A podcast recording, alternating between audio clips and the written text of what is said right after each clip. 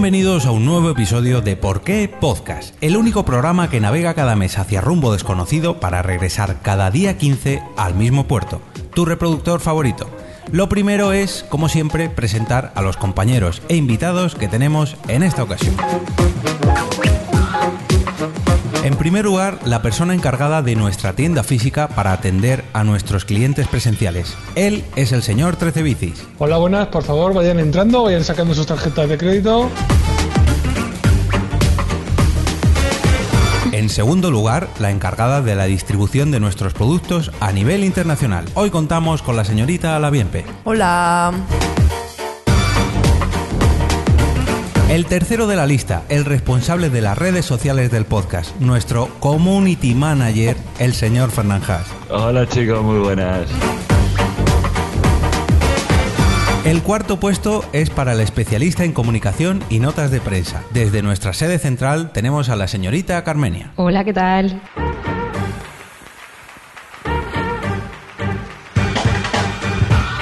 Primer invitado de hoy, nuestro auditor externo, encargado de que no se nos escape ni un solo euro a la hora de las inspecciones, el señor Materrón. Hola, ¿qué tal?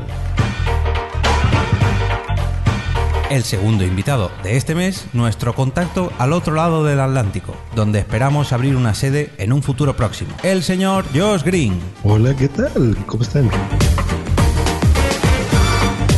Y por último, este que os habla, esta vez llevando el correo cual becario recién contratado, el señor Eobe. Os damos la bienvenida al episodio número 37 de Por qué Podcast.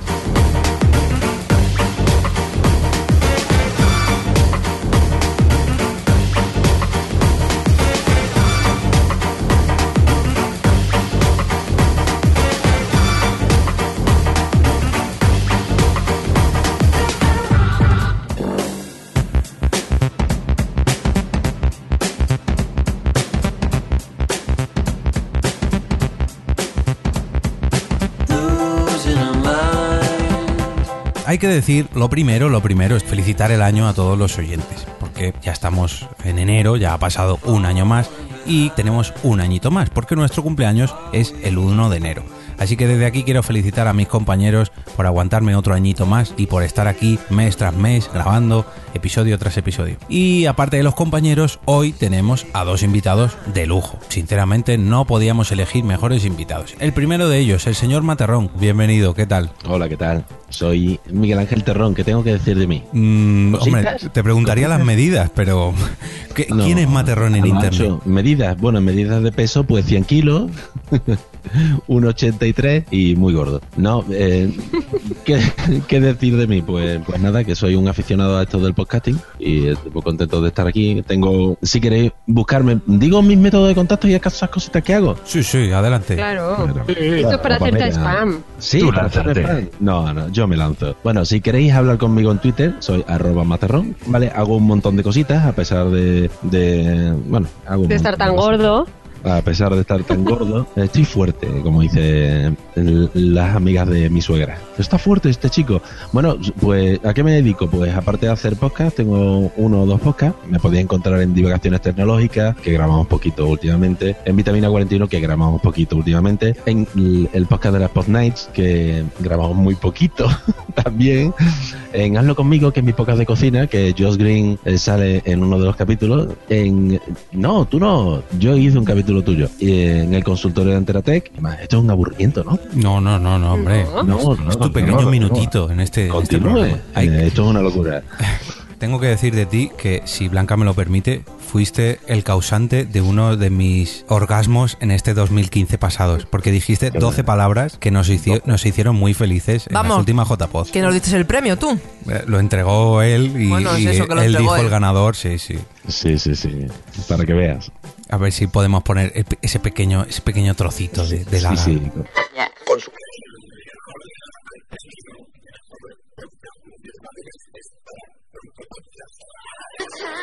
Bueno, una cosa, ya que se puede hacer spam, compradme el curso Udemy. Hago cursos de diseño web.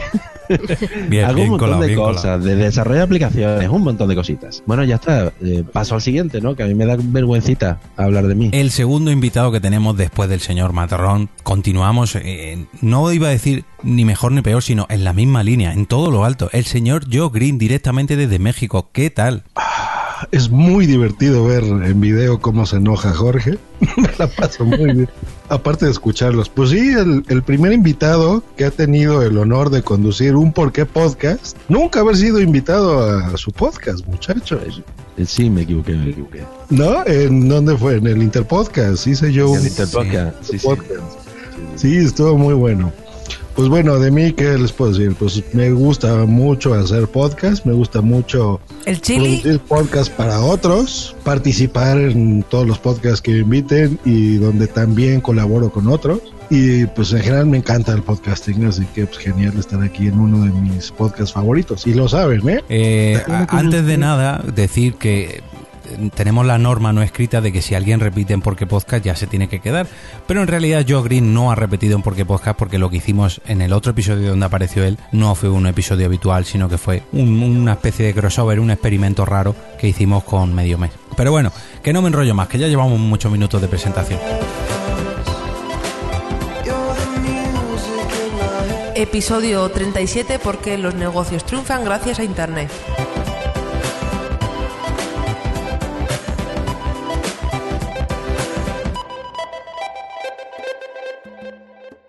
Con el paso de los años, cada vez estamos más acostumbrados a ver cómo las empresas cuidan su imagen de cara a los internautas.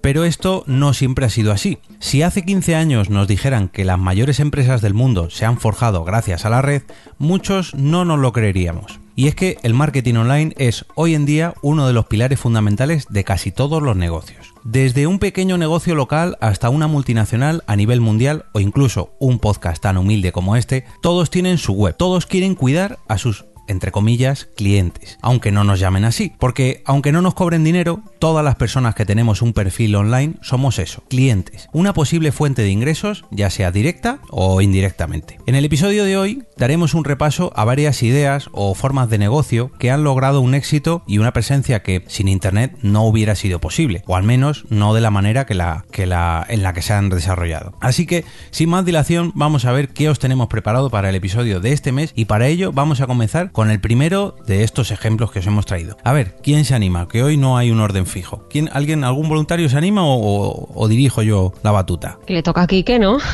Ya, hombre, es que Quique siempre pasa el mal trago el primero, pues yo que sé. Venga, pero- va, yo empiezo yo, si a mí me da igual. Venga, como un valiente. A ver, ¿qué empresa has escogido tú como, como negocio online? Pues yo, la empresa que he escogido, después de pensarlo mucho y darle muchas vueltas, y de verdad plantearme eh, hablar de YouPorn o, alguna página de estas similares, pues al final he escogido PayPal. Con PayPal no necesitas volver a introducir el número de tu tarjeta. Paga con PayPal. Que no tiene nada que ver con YouPorn. ¿O sí? Bien, PayPal. Todos usamos PayPal, ¿no? Aquí PayPal Sí. de otra cosa no. ¿Y YouPorn? También. PayPal de otra cosa no, pero de dinero sabe.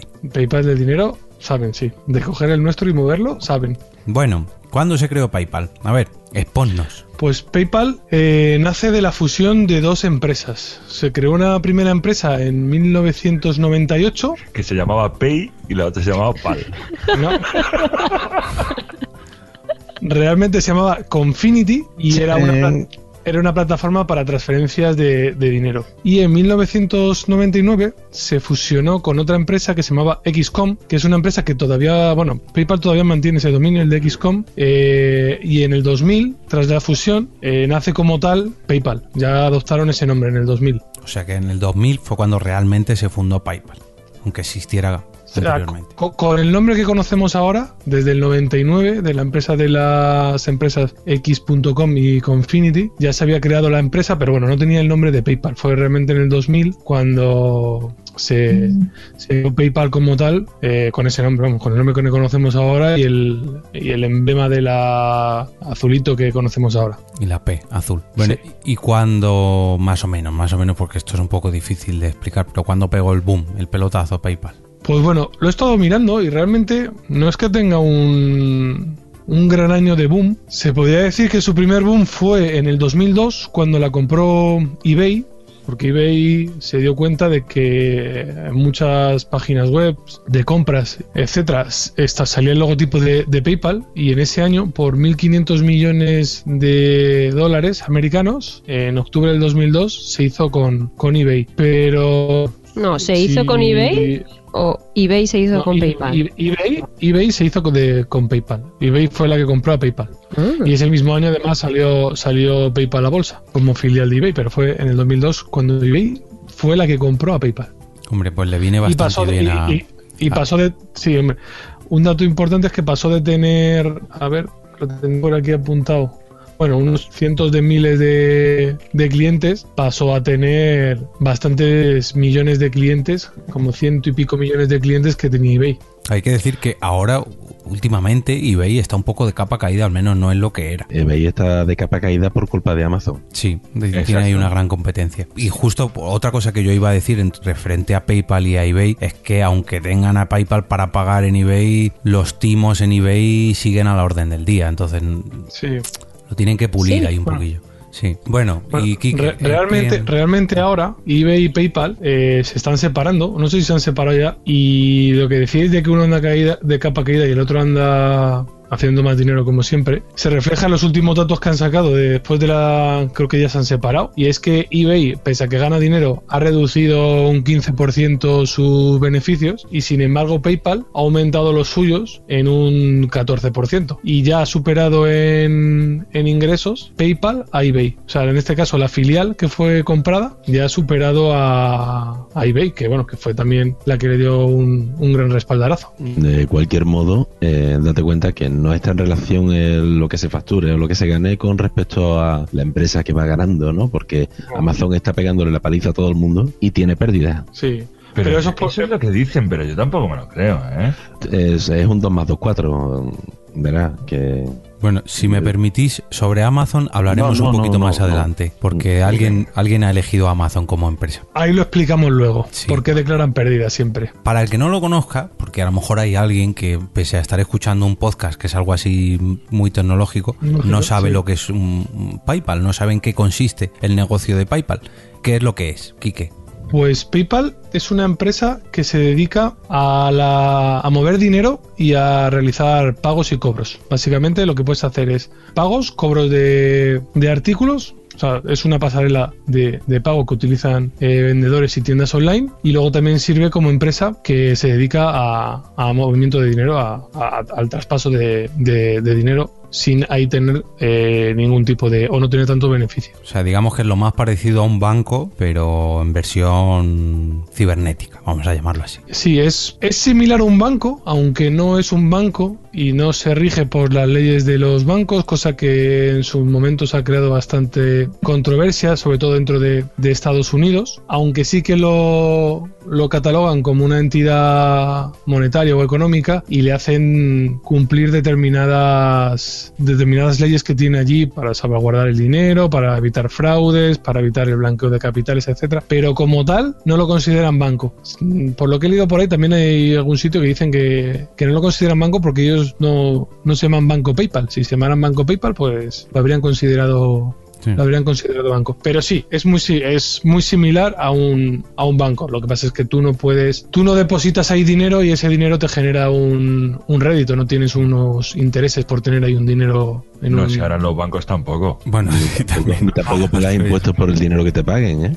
Claro. No declararlo durante X tiempo, ¿eh? Ni tampoco dan hipotecas. Aunque puedes especular con la- el cambio de monedas, ¿eh? Eso te iba a decir yo, que, que se puede pagar con diferentes divisas y, Sí. y es, Y es muy útil. Cambiar a tu moneda y puedes incluso ganar dinero, ¿eh? Sí, ese es uno de los modelos de, o sea, dentro de los modelos de negocio que tiene PayPal, una de las cosas que ellos hacen es eh, ganar dinero con el cambio que hacen de monedas. Cuando tú compras en, eh, o sea, tú pagas en euros, pero estás comprando algo en dólares o viceversa o en alguna otra otra con la que ellos trabajan, ellos incrementan entre un 1 y un 4% el, el tipo de cambio y ahí se quedan con un pequeño porcentaje de beneficio. Y hay que Eso decir- como empresa. Luego tú, pues efectivamente, como decía yo, puedes hacer algún tipo de, de triquiñuela para ganar dinero. Bueno, no triquiñuela, puedes hacer algún tipo de jugada para ganar dinero. Hay que decir que otra de las, mm, digamos, formas más conocidas o, digamos, visuales que tenía PayPal es el típico banner de donaciones, como el que tenemos en nuestra web, gem, gem.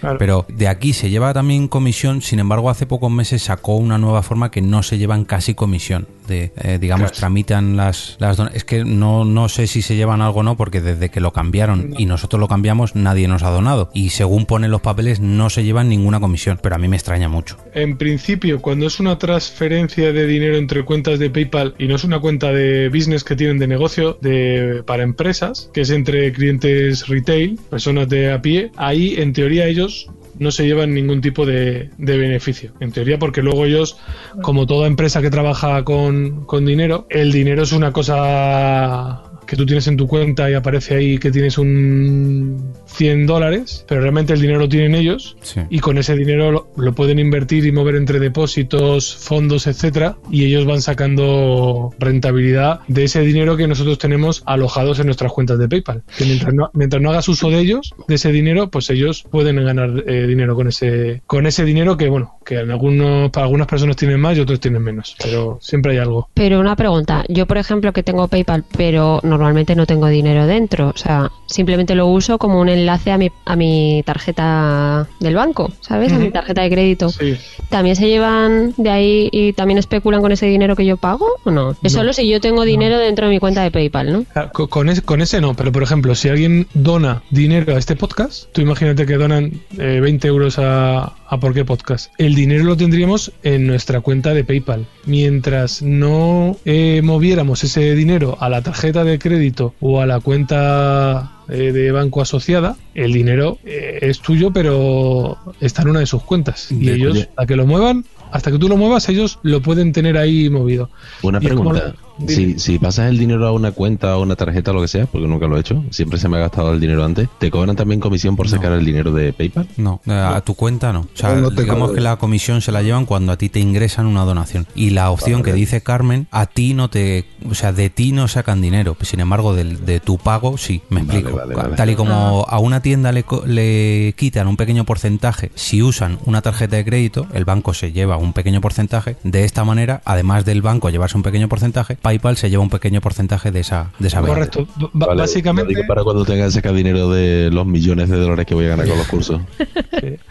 Básicamente el modelo de negocio que tiene PayPal para, para, eso, pa- para, para ganar dinero ellos son dos o tres. Uno es la comisión que le cobra a la empresa por utilizar su pasarela de eh, electrónica de, de pagos. Que Estela. Que Estela, efectivamente, que le cobran un pequeño importe fijo más una comisión, o sea, más un tanto por ciento. pequeño ni tan pequeño, ¿eh? Que yo para los podcasts, por ejemplo, de allá de, de España que me pagan en euros, me quitan como siete, como el 10% más o menos, ¿eh? Sí, sí, una barbaridad. Sí, sí. O sea, no es tan poquito. Pero eh, depende también de los, o sea, del dinero que te donen. O sea, mm, a nosotros, por ejemplo, nos han hecho donaciones de 5 euros y de 10 euros y no es la misma comisión. A ver, Ah, hay- no, no a- como pago.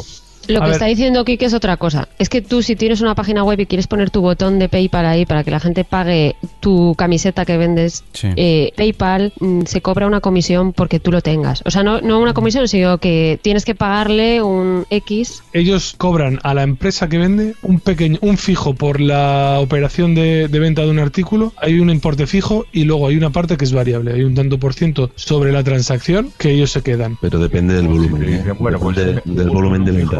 Más un 2% de la venta. Sí, Es- pero que depende del volumen de ventas. Si se pasa a una facturación mensual, eh, el fijo ya no te lo cobran. Son así de detallistas. Ah, mira. Sí. O sea que Sí, yo por lo que todo lo que estáis comentando cada vez se me parece más a un banco. O sea, todas las triquiñuelas que por las que se saca dinero son igual que, que las que se lleva un banco. Sí, a ver, a ver, ellos, lo que decía, su modelo de negocio, a la- al vendedor le cobran. A, cuando haces un, un cambio de divisa, ahí te meten un pequeño porcentaje y ellos se quedan con una parte. Esto lo hacen los bancos, te cobran una comisión y te cobran eh, por el cambio de, de divisa. Y luego el tercer método por el que ganan dinero es el que decía el dinero que está alojado en las cuentas, que no se ha enviado a, a las tarjetas o a los bancos o a las cuentas bancarias, el, el dinero que tú tienes en tu cuenta de, de PayPal, es un dinero que realmente ellos tienen y que los bancos es lo es como, o sea, un banco cómo funciona. Pues tú tienes una cuenta de con mil euros y 300 personas que tengan una cuenta de mil euros, pues tienen 30.000 euros. Viene a un tío pues, a pedir un crédito de un coche, pide 30.000 euros, pues con ese dinero que le han dejado cada uno se lo presta al otro. Siempre tienes más para ir devolviendo al que te va pidiendo momentáneamente y lo vas moviendo entre distintos bancos y otras cosas para generar intereses. Motivo del éxito de PayPal. ¿Por qué PayPal es eh, lo más conocido en cuanto a pagos en Internet? ¿Qué ventajas tiene PayPal? Lo primero es que las empresas, el vendedor, no tiene tus datos bancarios. Es PayPal el que se encarga de hacer todo el, movimiento. En teoría, para los compradores, es un servicio gratuito y no tiene ni comisiones ni cuotas. Yo no necesito. O sea, a mí no me cobran una comisión ni una cuota. A mí la empresa, la tienda me vende una camiseta por 10 dólares y yo pago 10 dólares. Y no pago 11 porque ellos se queden con algo, no, yo pago 10. A mí, a mí el precio que me ponen en la web es el que yo pago. Luego es bastante sencillo, en principio, para darte de alta, simplemente con una cuenta de correo electrónico. De primeras, con una cuenta de correo electrónico, a ti ya te podrían dar dinero. Luego ya tendrías que asociar una tarjeta a una cuenta bancaria. Pero de primeras, con una cuenta de correo electrónico, ya, alguien te podría hacer una donación y podrías tener dinero y con ese dinero podrías pagar y comprar cosas que te las envían a tu domicilio. Luego lo que he dicho de que no se comparten los datos con el vendedor. ¿Qué más ventajas tiene? Pues es bastante flexible a la hora de asociar una entidad bancaria o un método bancario que donde muevas el dinero. Puede ser una cuenta bancaria, puede ser una tarjeta de débito, puede ser una tarjeta de crédito. Ellos mismos ya están generando tarjetas de crédito y de débito. Y luego también tiene una serie de, de seguros, porque las compras están protegidas hasta, no sé si son 2.500 dólares, mientras el lo que te vendan, el producto no esté defectuoso, no sea engañoso, o sea, se ajuste a lo que, o sea, si no se ajusta a lo que supuestamente te han vendido y no sea un servicio, un servicio como se entiende los, la, la compra de servicios como puede ser Spotify, que es un servicio, en principio, si es eso, una camiseta, una lavadora, un aspirador, la compra está protegida. O sea, PayPal, si tienes alguna reclamación, se encarga de gestionarlo y te devuelve el dinero, sin problema. A mí me han devuelto dinero, ¿eh? Con cosas de, de PayPal que compré y que no iban bien, o en Groupon, que compras y te cancelan y al final te lo devuelven, o sea, que funciona bien. Yo creo, a ver, de aquí todos hemos usado PayPal alguna vez. Sí. Sí, casi Const constantemente. Bueno, Jamás, no sé lo que es PayPal. Esas ventajas, lo que acaban de decir es muy bueno. O sea, tú puedes pagar, es, incluso podrías no tener saldo en tu cuenta de PayPal. Sí. Puedes vincularla a tu tarjeta de crédito, por ejemplo, o de débito, tu cuenta de cheques. Entonces pagas cosas. Por ejemplo, aquí en México, yo el súper lo pago con PayPal. ¿Ah, sí? Aquí pagas en Walmart, entonces lo haces online, entras a la página, haces tus compras y por ejemplo la gente que paga con tarjeta normal tiene que pagar el envío. Y hay una promoción en PayPal que si lo haces por PayPal, el envío es gratis, por ejemplo, a tu casa. Entonces lo pagas todo por PayPal y si hay algún problema que algún producto no venga o lo que sea, PayPal tiene esa opción de que tú puedes decirle, oye, no me llegó tal producto, tal cosa. Entonces les retienen el dinero a quien tú le hayas comprado algo y generalmente, o sea, el 80-90% de las veces fallan a favor del comprador. Tú tienes esa seguridad que te, te regresan ese dinero, por ejemplo, ¿no? Y eso está muy bueno, entonces sirve muchísimo. Sí, sí. Qué modernos sois allí en México.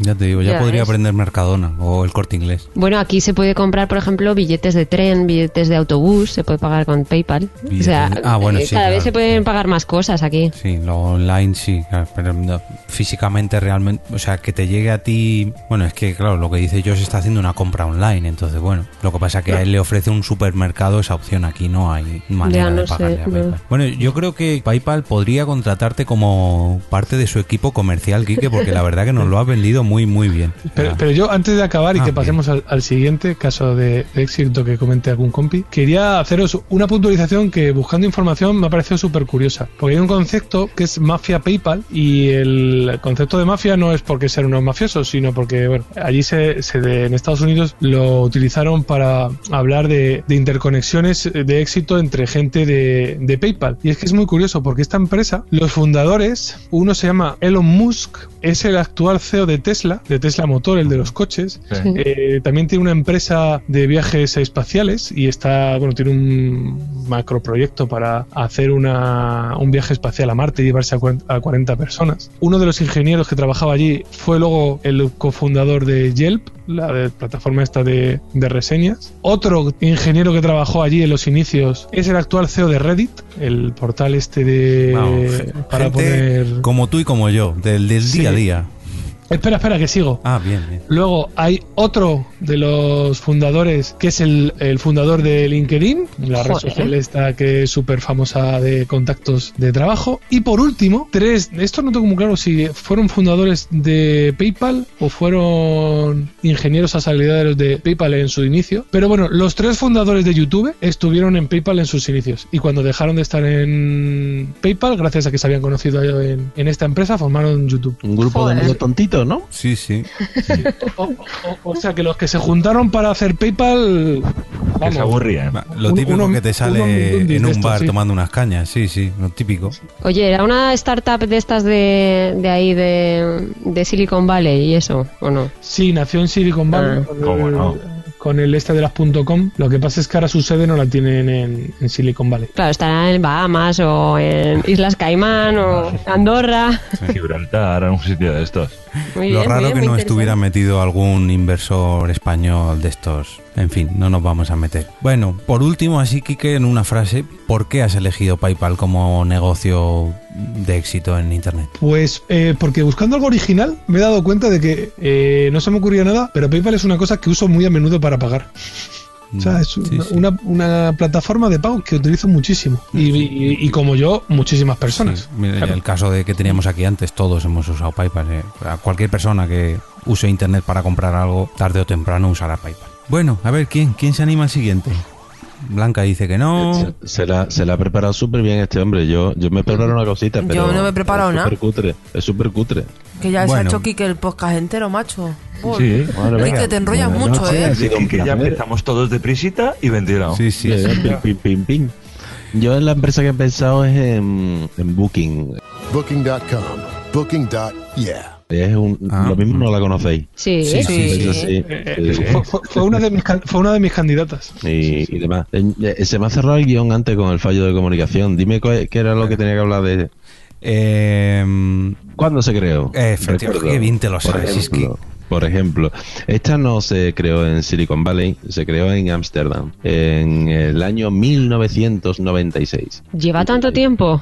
Mm, Sí que lleva tanto tiempo. Lo que pasa, eh, no, como se me cerró, mm, se me han cerrado todas las paginitas, todas las porquerías, todos los guiones eh, que lo tenía. Es que tenía que tener, mira, ah, eh, eh, he dejado aquí una pequeña chuleta, ¿vale? Si quieres habla otro mientras tú vuelves a buscar las cosas. No, no te No, creo preocupes. que se ha lanzado ahí al Se ruedo. creó en el 96. Verá, eh, la historia de, de esta gente fue un poco triste eh, al principio y entre el 96 y que empezaron a, a coger un poquito fuerza, eh, hubo una empresa que de Estados Unidos se llama Priceline, perdón por el acento, soy de francés, no de inglés, y que en el, eh, en el año 2005 los compró. Y a partir de ahí pues se dispararon y, y no veas, no veas, se convirtieron en lo que son ahora. una pregunta, Josh. ¿Allí en México conocéis Booking? No, no, no me suena. No es de libros, si te sirve de pista. Es de reserva de hoteles. Usamos mucho despegar, por ejemplo. Bueno, pues mira a ver si, si le puedes echar un ojo. No sé si tendrá versión mexicana, imagino que sí, Estoy pero. entrando aquí a Booking y sí veo que tiene, por ejemplo, Pues Yo voy a buscar. Te cuento, eh, este- esta, esta web, o sea, Booking ahora mismo, ahora mismo tiene 5.500 trabajadores, más de 5.500 trabajadores. Está traducido, o sea, está en 100 ciudades, en 60 países y está traducido a 41 idiomas. Pues al mexicano tiene que estar traducido, eso seguro. México, sí, sí. Al mexicano es raro ese idioma, pero Por eso. de, de- dejarte en Ciudad de México a mí me deja reservar un hotel ahora mismo para dentro de una semana. Vayamos ¿Nos por vas a llevar, Quique? ¿Nos vas a llevar ¿Cuál- allí? ¿Cuál es el negocio? Si me, si tío. me toca, si me toca el niño, los in- Vayamos por partes. ¿Cuál es el negocio del que eh, en el que está triunfando Booking? Para el que no lo conozca. Booking es un sitio de reserva de hoteles, básicamente. Eso busca, eh, su eslogan es que ellos presumen de conseguir el precio más barato para la reserva de los hoteles. No hay competencia. Ellos consiguen los precios más bajos con unos métodos regulares, pero eh, eh, en realidad lo, lo consiguen. Y en eso consiste, básicamente en reserva de hoteles. Y cada vez hay más hoteles, cada vez más historias. Muy bien. En Booking, eh, cuando tú haces la reserva, ¿tienes que pagar o es esto que pagas lo, después en el hotel? Depende. Ah, eh, eh, depende del, del alojamiento. En verdad, eso te lo digo por experiencia. ¿no? Sí, sí, depende. Hay Sí. sitios en los que pagas eh, directamente en Booking, te pagan por, te cobran por adelantado, pero el gran éxito que tienen, aparte de, de que garantizan un precio barato y demás, reside en el hecho de eh, la cancelación gratuita y que no se carga nada hasta que se llega. Entonces, evidentemente, esto le hace mucho daño a los hoteles, pero, pero es que sin los hoteles son conscientes de que si no están en Booking, no están, No no, están. están, porque no tienen una potencia, una potencia de marketing online para establecer un SEO adecuado en su propia central de reserva. Que además les da la ventaja, desde mi punto de vista, que sí, yo puedo cancelar gratuitamente el día antes, pero también tengo esa plataforma para hoy para hoy reservar algo, para el día de hoy, que Claro. funciona muy bien. Eh, Sí, pero de cualquier modo, si te gusta un hotel y llamas, lo más probable es que puedas reservar directamente. Sí, lo que pasa, sí, sí. Sí. lo que pasa es que la comodidad de la valoración, los comentarios de, de los visitantes, es algo así como TripAdvisor o, Sí. o Trivago o yo que sé, que, o Yelp, eh, que habías comentado antes, que, que establece unos criterios de ordenación en base a recomendaciones. Aquí hay un poquito de mafia eh, en Booking, porque depende del tanto por ciento que tú le ofrezcas como alojamiento, pues ellos te posicionan mejor o peor. Muy caro. Es muy triste. Sí. No deja de ser un negocio. Claro, claro. Pero es muy caro, ¿eh? Estoy entrando ahorita aquí a Booking y puse en Madrid, por ejemplo, el Gran Meliá Fénix. Hombre, es que te has ido a un hotel Es un que- tanto... Vete fin. al Rich o al Palace a ver qué tal. Yo te digo, yo por experiencia, raro es que encuentres, por no decir, como decía antes Maderón, imposible mejorar el precio que te ofrece Booking en un hotel, al menos en España, ¿eh? Yo te hablo de lo que he probado. Han No abierto otra otra cosa que no me acuerdo cómo se llama, que es para orientado a familias y a casas rurales y demás, pero mm, salen los mismos buscadores, o sea, es el mismo buscador, las mismas viviendas, pero te la ordenan de forma diferente. Es curiosísimo, llama mucho la atención. Ahora mismo lo que hay es mucho mucha molestia, es que no sé cuáles eran las preguntas, a lo mejor voy a Ah, adelantarme. No, no, no, no, No. Vale, vale, bien. El Eh, no, modelo de eh, hay mucha molestia ahora porque porque Booking, eh, viendo que, que le va bien, dijeron, oh, pues podríamos hacer otra cosita, ¿no? Entonces eh, dio la posibilidad de, de darse de alta como alojadores, no sé cómo se dice eso, a particulares. Entonces yo ya puedo poner mi apartamento en Booking en base a ciertos criterios, ¿verdad? Ah, Eh, como- temas particulares y demás. Ah, Como como de- tipo Airbnb. Eso es. Eh, sí, efectivamente. Entonces hay mucha molestia con, con los alojamientos tipo hoteles, hotel- hostales y demás porque eh, ven que hay cierta intrusión, bueno, cierta no, hay una intrusión que te cagas, como pasó con Uber o con los taxis y demás. Sí. La verdad es que está, está bien. Lo que pasa es que se lleva una, unas comisiones, perdón, descomunales. De, ya os digo, entre el, el 30 y el 70% de la, de la comisión se lleva Booking. ¿En serio? Sí, sí. Eh, hay hoteles que dicen, bueno, es que eh, la diferencia entre tener el hotel vacío y ganar algo pasa por pagarle una comisión alta a Booking, porque aparezco en Booking. Entonces, si hay un hotel que le da el 50%, pues está en una buena posición. Booking se aprovecha de su, de su posicionamiento y de su potencia y hace eso. Bueno, de entrada, la comisión parte del 50% si Booking te implementa a los alojamientos la, la central de reserva en su página web. Pero fíjate que yo estas navidades que he ido a Granada, buscamos un hotel que mi padre entró por la calle y preguntó hace dos meses o así, y le dieron un precio. Después lo buscamos por Booking y era más caro el precio de Booking. Entonces directamente lo contratamos por teléfono, Hombre, ¿sabes? es Llamamos que- allí al hotel. Y ellos ganaron más dinero. Claro, claro. O sea, es que era mucho más barato. Si ellos hacen tienen un mecanismo de, de vigilancia, ¿sabes? Una policía eh, virtual que lo que hace es hace análisis completos de lo que pasa es que su base de datos es tan gorda que si publicitan el precio del hotel eh, más barato de lo que pone en la web, eh, le dicen que hay anomalías, avisan, oye, hay Es que, anomalías. Fíjate Yo- que eso entiendo, perdona Kike, eh, entiendo entonces ahora una cosa del hotel porque es que en, en cada habitación ponía el precio de la habitación y Mm. ponía que era 70 euros o algo así la habitación y nosotros pa- estábamos pagando 40, pero debe ser Em. que oficialmente Efectivamente. tendrían que decir otro otro precio, pero mi padre al entrar le dirían pues eh, 40, ¿no? Ni teléfono, ni, ni internet, ni anuncio en periódico. El boca a boca es lo único que le vale a esos hoteles. Pero tú les llamas por teléfono y es raro que te digan un precio más barato.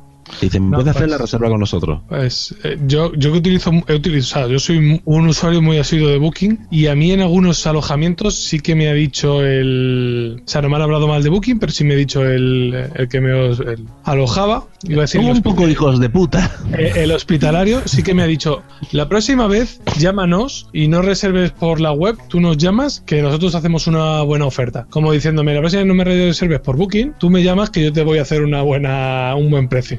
Totalmente, porque ganas más dinero. Esto es muy similar a... Y, y a mí me han, y a mí me han llegado a decir, en otro sitio, ahora que me acuerdo, me dijeron, perdona Jorge, me dijeron que, eh, dice, antes que me llames por, o sea, antes de que me reserves por Booking, llámame, dime qué vas a reservar por Booking y yo te hago mejor precio por teléfono. Mm. Esta situación es muy similar a, a casos como los de Groupon con los restaurantes, Sí. por ejemplo, que tú Sí, sí. vas con un cupón a un restaurante, digamos, un tanto mm, carillo y vas con un cupón de estos que, que es una cena o una comida muy barata y no te tratan de la misma manera. Con los hoteles de Booking, con las reservas de Booking en un hotel pasa parecido. Digamos que tienes la misma habitación, pero no es no eres el mismo tipo de cliente si vienes de Booking que si vienes directamente, por lo de la comisión que comentabais, es normal, por así decirlo, el hotel pierde, pero por otro lado gana si aparece. De cualquier modo, el modelo de negocio este no ha nacido de Internet. No, no, no, claro. Eh, antes, eh, eso no, no, lo he, no lo he preparado, pero se me acaba de ocurrir cuando he estado comentando esto. Antes existían eh, mucho más eh, agencias de viaje, las OTA, ¿no? Sí, Eh, sí. Las OTA no, las OTA son online. Las agencias de viajes donde tú comprabas los cheques Halcón, ¿no? Por ejemplo, Halcón Viaje. Sí, es verdad. Tal, Que eso ya no se da porque, porque no, porque eh, evolucionó, evolucionó al campo de internet. Es básicamente el mismo concepto. En Halcón Viaje no me acuerdo de ninguna otra compañía y no creo que esa exista o, o- o está a punto de morir o ha migrado, no sé. Esa compañía lo que tenía era una base de datos de hoteles muy gorda y claro, los hoteles se molestaban cuando le entregabas los talones de alojamiento y demás. Yo recuerdo los talonarios, me parece que era Bancotel y Bancotel. Bancotel, tenía- Bancotel. tuvo una mafia detrás, no sé si algunas falsificaciones, no me acuerdo, pero yo llegué a ver eh, talonarios Bancotel, a lo mejor te costaba 50 euros la noche, pues a ti te los vendían a 35 y eran los mismos talones, pero claro, ahí había algún rollo. Y a partir de eso, a partir de aquella vez, fue cuando empezaron a desaparecer. No sé qué pasaría, pero... ¿Y algo os acordáis que tenían diferentes colores según el precio del hotel? En plan, El de 35 euros era marroncito, el, el de 50 verde. A mí me encantaba, mirábamos siempre ahí en el catálogo, mis Qué, hermanos y yo. qué exquisita es la memoria de las mujeres, ¿eh? Sí. Sí, sí. Sí, yo lo- los colores los recuerdo. Bueno, y... y- mm, ah, perdón. No, que yo recuerdo que había hoteles, punto. Ah, bien. Exactamente. Caros y baratos. Pues más o menos hemos resumido el modelo de negocio de Booking, el motivo del éxito. Bueno, si quieres dar el motivo por el que ha pegado ese boom, ese pelotazo. Porque sí, el pelotazo es porque fueron los primeros que estuvieron ahí, Mm. básicamente. Y la cancelación gratuita hace mucho. Sí. Jolín, eh, hace muchísimo eso. Vamos, yo no sé, yo- de cualquier modo, eso, eso es peligroso, eso es una, una anécdota, ¿no? Tengo una amiga, que no voy a decir su nombre, vale, por si acaso, que le han, le han cancelado la cuenta de Booking varias veces, porque ella cuando se va de viaje, por ejemplo, imaginaros que hay una JPOS en Zaragoza y, Mm. y reserva Mm. todos los hoteles de alrededor de la Mm. sede. Todos los que tienen cancelación gra- gratuita. Y la semana antes, pues anulas todas las cancelaciones. O sea, a- todas las reservas, anulas todas las reservas. Pues si haces ese tipo de cosas, eh, en repetidas ocasiones terminan eh, cancelándote la cuenta de Booking. ¿Y por qué hace eso? Eh, pues Motivos para que no se le pase. Ah, ¿Cómo que no se le pase? No, Hombre. yo sí veo. Imagínate que Venga, hay, cuéntanos ofertas, la hay- verdad. hay ofertas de hay ofertas de última hora. Yo no, la verdad no, yo no lo hago, yo reservo lo que me gusta y punto. Pero tú te vas, por ejemplo, a Portugal, que hay muchas ofertas y demás, y salen continuamente, pero de una semana para otra. Tú sabes que vas a ir a un sitio, eh, lo reservas, reservas dos o tres, cancelas cuando sale algo que te gusta más. Y Claro. en un solo viaje puedes haber hecho 10 reservas y haberte quedado solo con una. Yo alguna vez lo he Y- hecho, he reservado derecho y en cuanto he visto que el- ese hotel, la habitación que yo había cogido con todo lo que había cogido, baja de precio, cancelo y vuelvo a coger la, la más barata. No serás tú Sí, la pero, amiga de pero, Matarrón. pero eso no es porque no estás acaparando. No, no, no, ya eso no, eso es diferente, pero... Eh, no estás acaparando, en este caso sí, a- si acaparas y aparte si no es alguna vez, como comenta, sino que es continuo, te, te terminan fastidiando. Pero vamos, cambias de correo electrónico, cambias de persona de la casa y punto, no hay más problema. Y funciona eso. Por último, de Miguel Ángel, ¿por qué has elegido Booking como negocio fructífero en Internet? Porque creo que es muy fructífero. Pensaba elegir eh, una plataforma de formación online, pero se me ocurrió demasiado tarde y tenía mejor preparado Booking. Pero las bien. plataformas de, de formación online son mucho más jugosas. Sí, sí, están, están en alza últimamente. Sí. Me encanta, la, me encanta la respuesta a la pregunta. ¿Por qué has elegido Booking? Y, y cuentas otra cosa de otro negocio diferente. No, es que he elegido Booking por eso. ¿Y quieres que te cuente otra cosa, Carmen? Siempre. bueno, pues mm, el- eso, Booking es que me parece una plataforma estupenda y que, vamos, va- está recorriendo un camino espectacular. Vamos a hacer la misma pregunta que antes con PayPal. ¿Cuántos de vosotros habéis usado Booking alguna vez? Mira, yo nunca. Sí. Nunca. Yo sí. Casi siempre que me voy de viaje. Bueno, pero yo creo que en la habitación donde dormiste en las JPod fue reservada por Booking. O te hemos pillado, Josh, te hemos pillado. Has usado Booking indirectamente. Así, mira. Sin saberlo. Ah. Yo nomás di mis 50 eureacos y listo. Y fuera. Bueno, Josh, y ahora vamos contigo. ¿Qué empresa o qué negocio has escogido tú? Pero deja de fumar. Uno que les, hablando de JPod, uno que les llegó en esas épocas a ustedes. Es más, les voy a dar varios datitos antes de decirles el nombre. En el rank de Alexa, que es este lugar donde clasifican los mejores sitios de internet, está en el número 53. Tiene 2.189 empleados, ahí nada más. iBox. Y vende, por ejemplo, hace el año pasado vendió, tuvo ingresos por 7 mil billones de dólares. Penthouse. Vox no es, entonces. No, no es iBox. ¿Eh? A ver, ¿cuál iVox no? ¿Que Spreaker, por ejemplo? Pues no, no, tampoco. Yo lo sé. Y es algo que uso todos los días, prácticamente todos los días. Es que, a ver, yo aquí iTunes. juego con ventaja porque ya me lo ha dicho, pero quizás nos pille un poco de nuevas aquí eh, a los españoles, sobre todo. ¿Cuál es la empresa que has elegido? Netflix. Yeah. Claro que sí. Qué bien, siete horitas de viaje para mí, para pensar en mis cosas, meditar sobre la vida, reflexionar. Voy a reflexionar, voy a ver narcos. También o- o- otra de mis candidatas. Vale, eh, Bueno, sí, antes que, de que nada. todas eran tus candidatas. Perdón, perdón, antes de nada, sobre todo Fer, no revelemos las triquiñuelas que hacemos con Netflix. Pues las sabe todo el mundo. No, Es no, más, no voy a abrir la boca. aceptado. Vale. Nosotros somos cuatro también, ¿eh? Bien, perfecto, Oye, perfecto. Y, y a mí, ¿por qué no me lo habéis dicho? Joder, Quique, ¿será que no lo hemos Las, hablado? las veces? que lo habré dicho, lo de la cuenta de Netflix. Oye, Bueno. soy la única legal que solo tenemos uno, en la- eh, o sea, para... Pues luego te ¿Casa? ponemos al día, Carmen. A ver, Pero eh, páguenlo, páguenlo. Bueno, si ustedes Dios. no son como Kike y sí pagan el servicio, Yo lo Eh. pagué, lo pagué hasta este mes y este mes me di de baja. Yo pago 3 euros. qué raro que lo den de baja. Pues bueno, desde que salió yo estoy fascinado. Pero bueno, les voy a dar un poco de historia. venga, danos datos. ¿Cuándo se creó Netflix? A ver. 1997. ¿Eh? ¿eh? Pero en Los Gatos, California, un lugar muy bonito, ¿no? ¿Y a qué se dedicaban? Que esto yo lo sé. Lo que pasa es que ahora lo conocemos como un servicio de streaming, ¿no? O sea, podemos suscribirnos y ver contenidos ahí. Antes era similar, pero era por correo. O sea, tú entrabas a la página, te suscribías y te mandaban, bueno, todavía, ¿eh? Te mandan sí, los- discos físicos a tu casa. Entonces eso está muy bueno porque en lugar de tener que ir al, al ya extinto blockbuster, tú entrabas a Netflix, entonces pedías que te, por ejemplo, rentabas tres películas, te las enviaban a tu casa, tú las veías y las regresabas. Recordemos que en Estados Unidos es muy común los buzoncitos estos donde tú metes el sobrecito con lo que tú quieres y te lo envían, por ejemplo. Entonces fue un servicio muy bueno. Aquí en México había algo similar que se llamaba La Hora Express, que ya no, ya no existe, pero tú, por ejemplo, pedías ahí cosas, por ejemplo, del, que no sé si tengan de esto, pero 7-Eleven o Oxxo o algo así, de estas tiendas de conveniencia. Entonces pedías ahí tus películas, tus refrescos, tus chuches. Los chuches.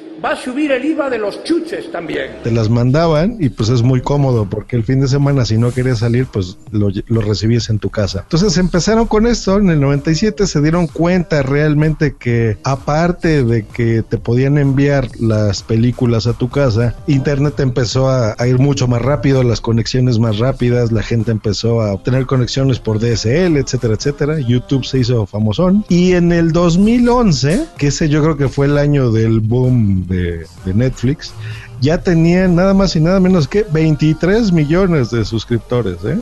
Eso Eh, es solo de los Estados Unidos, 23 millones. Sí, pero justo antes de eso estuvieron a punto de cerrar, ¿eh? Tuvieron que despedir a un montón de gente porque no sabían qué paso dar, porque se estaban quedando atrás, no conseguían nuevos clientes, nuevos suscriptores y eh, dejaron la empresa en mínimos. Precisamente por eso, porque la gente de repente empezó a... Es que Internet fue algo muy bueno y muy malo para las empresas en sus inicios, porque se dieron cuenta de la piratería, de que de repente tú podías tener servicios como Cuevana o ahora Popcorn Time y todos estos, ¿no? Torrents, ¿no? Ustedes que les encanta bajar, bueno, ahora creo que ya no, pero películas, series y demás por torrent. Entonces, las empresas que se dedicaban a esto, incluidos Netflix, a la renta de películas físicas, pues estaban metidos en un problema porque de repente ya todos lo veían o por cable o algunos por pay-per-view, ¿no? De que pagabas por satélite la película que quieres ver. Pero bueno, no pasó tanto cuando se dieron cuenta de que el modelo de negocios lo podían replicar a internet por el stream, ¿no? Pues gracias a, que gente empezó a dejar de ver televisión y a ver más YouTube, por ejemplo, y crearon este modelo de negocios donde tú con una tarifa plana, bastante pagable, creo yo, o sea, con 10 dólares, ahora incluso es hasta más barata, 780, el equivalente en, en las monedas de cada país donde nos oyen, pagas y tienes todo lo que tú quieras, ¿no? Es un pago mensual, tienes por streaming o, o, flujo de video, te llegan las películas, las series de televisión, se empezaron a asociar con todo mundo, o sea, tienes una aplicación de Netflix en tu Smart TV, en el Apple TV, en la página misma, ¿no? En Blu-rays, en fin, en un montón de cosas. Y yo creo que eso ha sido lo interesante, que, que no, no necesariamente lo tienes tú que ver estos contenidos en una computadora, sino los puedes ver en el aparato que esté conectado a internet que tú tengas, ¿no? Consolas de videojuegos, o sea, por todos lados. Y es, yo creo que es muy sencillo de usar y es un precio que, que se puede pagar, ¿no? Me preocupa que allá hagan triquiñuelas, o sea, ¿se les hace caro Netflix? No, hombre, aquí lo que se hace, imagínate, eh, la cuenta que vale 12 euros la puedes tener a la vez en cuatro dispositivos. Entonces tú lo que haces, la compartes con cuatro personas y cada uno pues paga 3 euros. A ver, no, no es que nos parezca caro eh, pagar 12 euros por cuatro cuentas, por así decirlo. Es que somos españoles. Que pasa es que estábamos acostumbrados a que esto era cero euros. Entonces ahora, a ver, no nos parece caro. A mí, por ejemplo, no me parece caro pagar 12 euros o 12 dólares por, por este servicio. Pero mm. si lo puedo compartir y pagar 3, 6 o 9, pues lo hago. Y si encima Netflix Netflix no lo no, es que prohíbe, o sea, no lo anuncia. Netflix no te dice, haz esto con tus amigos, pero tampoco te dice, no lo hagas. No, pero creo que ellos están a favor de eso porque al fin y al cabo ganan clientes y ganan gente. Ya, pero eso también hay que decir que es ahora que llevan tres meses aquí. Luego... Pero, por ejemplo, un Blu-ray en España o ir al cine, ¿cuánto cuesta? 9 euros. Bueno, el cine, mira, imagínate, 9 euros. Ah, bueno, en Madrid son 9 euros. Si vas a ver Star Wars, ya te cobran un euro más por ser película VIP, pues ya son 10 euros. Y si la quieres ver en 3D, ponle un euro y medio de gafas, ya son casi 12 euros ir al cine. Depende del día, si vas claro. un miércoles te vale 4 euros. Para que más es que, o menos te hagas bueno, una idea, yo ponle 10 euros, tanto el Blu-ray como la entrada de cine, 10 euros. No, de ahí... El Blu-ray es más caro. Pero hay la más verdad, lo, ya lo sabía, ¿eh? porque a mí Jorge me lo enseñó ahí en Xanadu, pero, pero fíjense, o sea, estamos hablando que lo que te cuesta ir al cine es lo que cuesta un mes con la frase esta famosa de all you can eat, ¿no? O sea, todo lo que tú quieras consumir, te puedes pasar ahí los 31 días viendo 24 horas al día lo que tú quieras. Y yo creo que vale mucho la pena. Y sobre todo la comodidad, ¿no? Tal vez porque yo, yo ya me estoy haciendo viejo y ya me dé flojera bajar Sí, cosas de internet. Se, te hace, se me hace más fácil a mí pagar y listo. O sea, tienes lo que quieras cuando quieras, ¿no? Incluso eh, series que a lo mejor veíamos porque, bueno, pues voy a ver esta, empezar esta serie, empiezas a, a ver series de Netflix por comodidad y no descargas otro tipo de series. Yo, bueno, no sé. Creo que Netflix mm, también va a un público que yo a lo mejor no soy el público dedicado a- para Netflix. Yo eh, el otro día hice recuento y he visto en el año 2015 que haya contado que las tengo guardadas 72 series. Más, más que he visto en la televisión o que he visto y que he borrado. O sea, imaginaros 80 series en un año. Sí, pero porque tú Netflix también... se me queda corto, Claro, muy corto. Porque tú eres una serie adicta. A ti lo que te interesa es coger Netflix, pero no en Netflix de España. A ti lo que te interesa es el Netflix de Estados Unidos o el Netflix del país que sea, pero el que más catálogo tenga. Claro, a eso voy, ¿sabes? Claro. Que, que para mí se me queda muy, muy corto. Pero se los van a dar, ¿eh? Bueno, es que depende mucho de ustedes. O sea, por ejemplo, aquí en México pasó algo similar que en España. O sea, el catálogo era muy pobre. Eh, metieron también contenidos muy locales, cosa que a mí no me gusta. O sea, la televisión mexicana a mí no me gusta. Creo que ya se dieron cuenta. Se me hace basura. Entonces, muchas telenovelas, muchas porquerías de ese estilo. Pero la gente fue, lo adoptó muy rápido, fue muy curioso. Ahora México creo que es, creo que es el país que más consume Netflix, más que Estados Unidos incluso. Genera muchísimo dinero. Entonces, como en un año o más o menos un año y medio, fue que ya el catálogo se empezó a, a incrementar bárbaro. Eh, empezaron a hacer las series originales de Netflix, muy buenas, por cierto. Y empezó a haber mucho contenido. O sea, aquí cada fin de semana estrenan, meten contenido nuevo, cada fin de semana, cada viernes por la noche. Y cada primero de, de mes también meten muchísimas series, sobre todo. Eh, series, películas, cosas muy interesantes. Entonces yo creo que sí depende mucho, por supuesto, la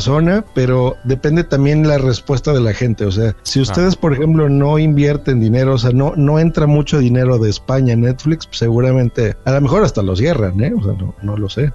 Hombre, aquí Eh, hace poco eh, Movistar ha estado vetando así un poco a la gente que tenía Netflix en su casa porque Netflix ha hecho un contrato con Vodafone que bueno, que es, quien tenga Vodafone tiene seis meses gratis de Netflix. Entonces, ¿qué ha hecho Movistar? La gente que tenga en su casa fibra óptica va a ver más Netflix, lo va a ver pixelado. Así la gente no lo contrata. Pero eso es falso, porque yo lo veo bien y nunca lo he visto mal y tengo fibra en casa. Nosotros teniendo Movistar sí que alguna vez hemos sufrido cosillas, ¿no? No siempre, pero sí que alguna vez. A mí lo que me gustaría decir de Netflix, que pese a que lo veo todo ventajas, a mí mm, lo que más me ha gustado de Netflix es que ha obligado al resto, a la competencia, por así decirlo, a las, a las productoras y distribuidoras que ya estaban aquí en España, las ha obligado a ponerse las pilas. De tal manera que meses antes de que despegara Netflix aquí, por ejemplo Movistar, por ejemplo Wacky, por ejemplo Filmin, mm, un montón de, de estas distribuidoras han bajado los precios, han mejorado catálogo, han mejorado sus plataformas, se han puesto al día. No estoy de acuerdo, no estoy de acuerdo. ¿eh? Han, han camuflado una mejora de catálogo y demás, porque en, en general, por ejemplo, Movistar, que yo tenía contratado Movistar Series y el paquete premium y toda la historia, te anunciaban, oh, tenemos estas cosas, ¿no? Y de repente desaparecen capítulos de series. O, Temporadas enteras Es una, es una, una lotería que tú no sabes en qué momento vas a dejar de ver una serie porque desaparecen. En Netflix no pasa esto. Entonces, por mucho que intenten disimular, intenten camuflar como qué bueno es esto, eh, al final todo el mundo se da cuenta de la patata que es. No, hombre, a ver, no, Hombre, hay, yo no he hay leído, comparación. no, no de todas maneras, yo he leído que Netflix el año que viene, bueno, no, el año que viene no, ya en, en este mes de enero, eh, va a meter películas, pero a la vez también las va a quitar. Va a quitar Sí, unas y pero- va a meter otras. Pero Sí, te lo dice, sobre todo. Te avisa, ¿eh? Cuando tú Movistar estás viendo... te avisa, ¿eh? El también te problema avisa, ¿eh? que hemos hablado, que habéis hablado de Movistar, es que cuando era Canal Plus, la cosa funcionaba muchísimo mejor de lo que funciona ahora que lo ha cogido Movistar. No sé si por falta de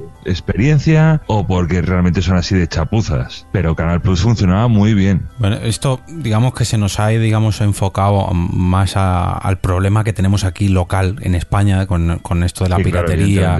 Eh, nos hemos alejado un poco del modelo de negocio de Netflix, que yo creo que es eh, el punto clave que teníamos Y hoy. yo quería decir dos cosas. Lo primero, el tema de la piratería en España es, es lo que es y somos como somos y va a haber gente que va a seguir pirateando. Pero es cierto que Netflix te da la posibilidad de la facilidad por un precio asequible y eso que yo me acabo de dar de baja porque yo con lo que me llevaban ya Movistar y los canales de la TNT y la Fox lo tenía, tengo ya todo cubierto, pero te da la facilidad de no tener que, o sea, de pensarte si te compensa pagar una cantidad mínima y tener más tiempo libre o dedicar tiempo que al final es gasto, pero es de otro tipo, tuyo personal, en piratear, ripear, descargar, pinchar el portátil, pinchar el disco duro, búscate el torrent, eh, búscate el emule. Hombre, pero tampoco, La- la- es- tampoco, no sé, yo me Minutos. Muchas cosas y yo tampoco tardaba mucho. Yo, por ejemplo, le he puesto a mi padre Netflix en casa y, ah, ¿y cómo lo, se lo puedo poner? No tiene Smart TV, no tiene un Chromecast, no tiene un Apple TV. Ya hemos tenido que tirar de comprarle un cacharro para ponerse en la hablando- televisión. estás hablando, estás hablando de tu padre.